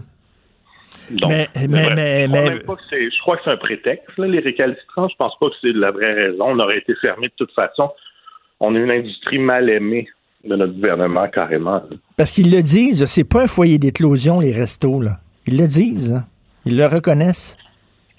Ah Oui, ben c'est encore plus choquant.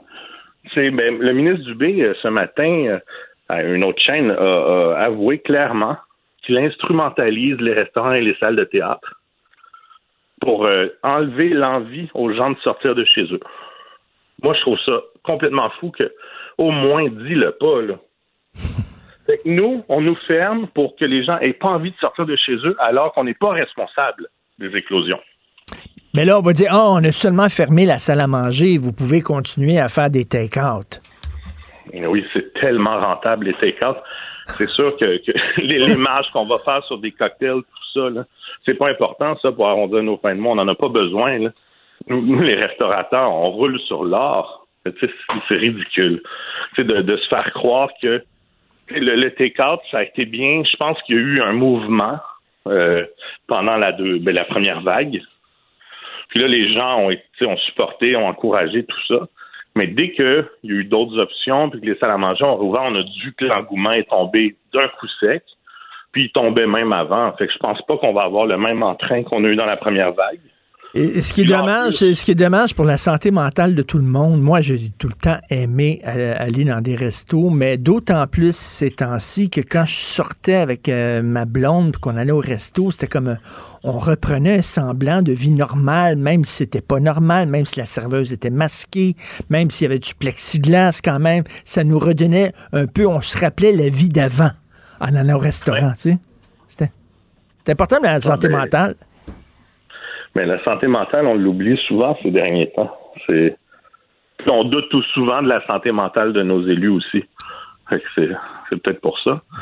Mais euh, franchement, moi, je suis sans mots par rapport aux décisions qui ont été prises. Je comprends qu'on vit une pandémie mondiale, tout ça, mais je pense que euh, c'était pas c'était pas nécessaire en ce moment. C'était pas la première étape. Je veux dire, tant que je comprends que l'école, ça crée des dommages irréparables si les enfants n'y vont pas, puis tout ça.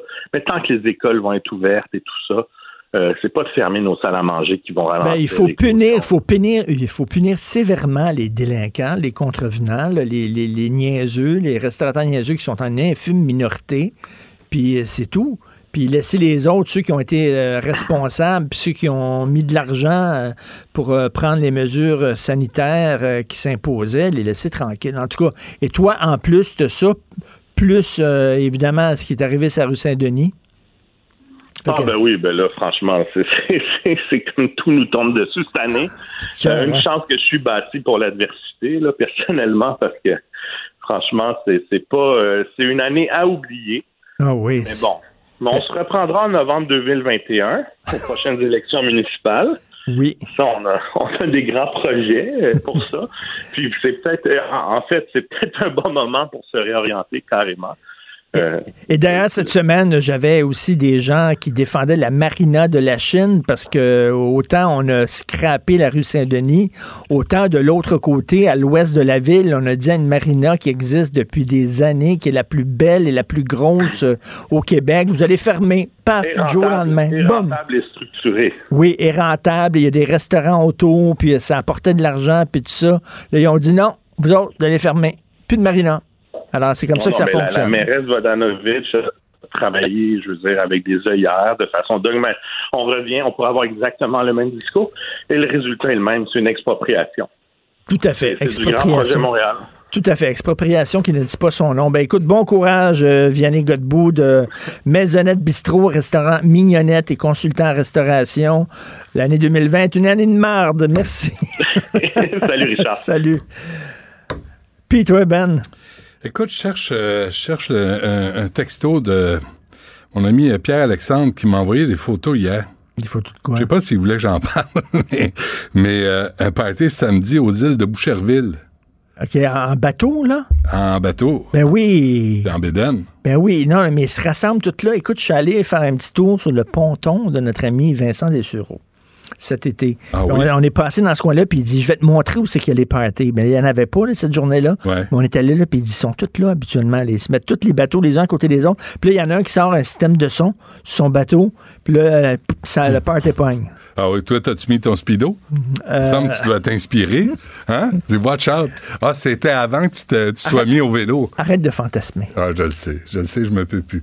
Après toutes ces années. Alors, mon gym fermera pas. Je suis tellement content. C'est bon, mais il faut rester prudent. Sais-tu quoi? On est un peuple.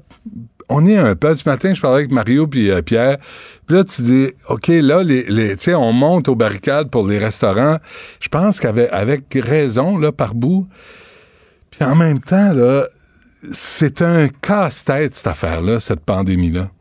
C'est un nasty de casse-tête. Qu'est-ce que tu veux faire? Les enfants, par exemple, là, les enfants vont à l'école. Ils partent de chez vous, ils marchent, ils croisent d'autres enfants, ils rentrent en classe, croisent la, la prof qui a une visière puis un masque. Là, il y a des flèches sur le plancher pour aller faire pipi à telle heure. Là, ils vont dans le cours, ils jouent un peu, mais pas trop. Ils s'approchent pas trop. Là, ils sortent de l'école. Qu'est-ce qu'on fait? On les parque devant la télé. Parce qu'on peut plus inviter des gens à la maison. Mais je- puis là, Emmanuel, je parlais à Emmanuel Traverse, tu sais qu'elle vit en Ontario. En Ouais. Ontario, dans les écoles, les enfants portent le masque tout le temps. Tout le temps des cours. Puis elle dit qu'on devrait faire ça au Québec. Mais, mais c'est ça. Fait que Les nous, masques on euh, aux sur- enfants tout le long des cours. on verge sur le gouvernement, mais en même temps, ailleurs, c'est quoi l'expérience ailleurs? De toute façon, on va avoir à 10h35, on va avoir le porte-parole de l'OMS, l'Organisation mondiale de la santé, pour faire le point de ce qui se passe à travers le monde. On est rendu à un million de morts.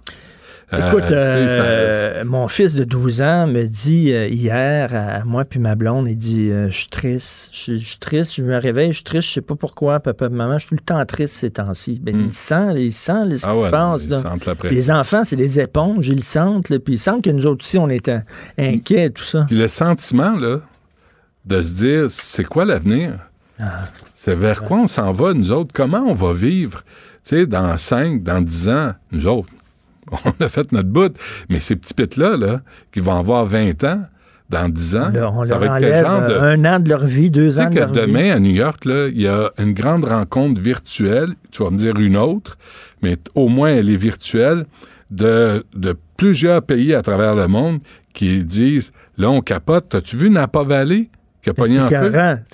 Les vignobles, là, c'est- il y a un incendie. Là, la, la Californie brûle. On est tellement obsédé par la COVID, avec raison, qu'on voit plus ce qui se passe ailleurs.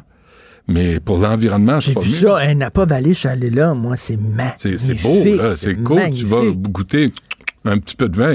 C'est Écoute, je suis allé extraordinaire. à l'estate là, de, de Coppola. Coppola, ouais. Suis allé là. Euh, Non, merci de m'avoir apporté des cigares à l'époque, le cheap. mais mais c'est, c'est toutes ces questions-là. Puis là, pendant ce temps-là, là, je vais avoir Myriam Segal tantôt à 11h, là, a, qui a travaillé, je pense, à Radio X, euh, puis qui enseigne euh, journaliste, qui enseignait le journalisme. Là, tu dis, c'est quoi la responsabilité sociale? Moi, je comprends qu'il faut pas devenir les pom-pom girls du gouvernement, puis on a le droit de remettre des choses en question. Mais quand ça met en danger la sécurité publique, la santé Non, non, des c'est gens... des questions d'éthique euh, importantes. Mais tu veux pas que les commanditaires commencent à décider quels seront les propos d'une Ben station non, radio? On veut pas ça non plus. Ben non. Hey, nous autres, on n'aime pas du Trisac, fait qu'on va faire pression auprès de, de Cube pour qu'il débarque. Tu sais? Ah non, ben ça, j'ai déjà vécu. C'est pas grave. tu sais, des, des concessionnaires. Et moi, là, j'ai eu du chantage, là. Puis il y a des fois, les boss euh, à Cogeco se sont tenus debout, heureusement. Mais il y a des lobbies. Il y a Ben des oui, il y a lobbies des religieux. Il y a Ben des oui. concessionnaires de chars qui étaient pas contents de ce que je disais. Parce qu'à l'époque, il y en avait un qui détient toute une série de concessionnaires de chars, qui achète beaucoup de publicité, qui était le président du CA de l'Université Concordia, qui venait de nommer un anglophone unilingue Ah, oui. américain.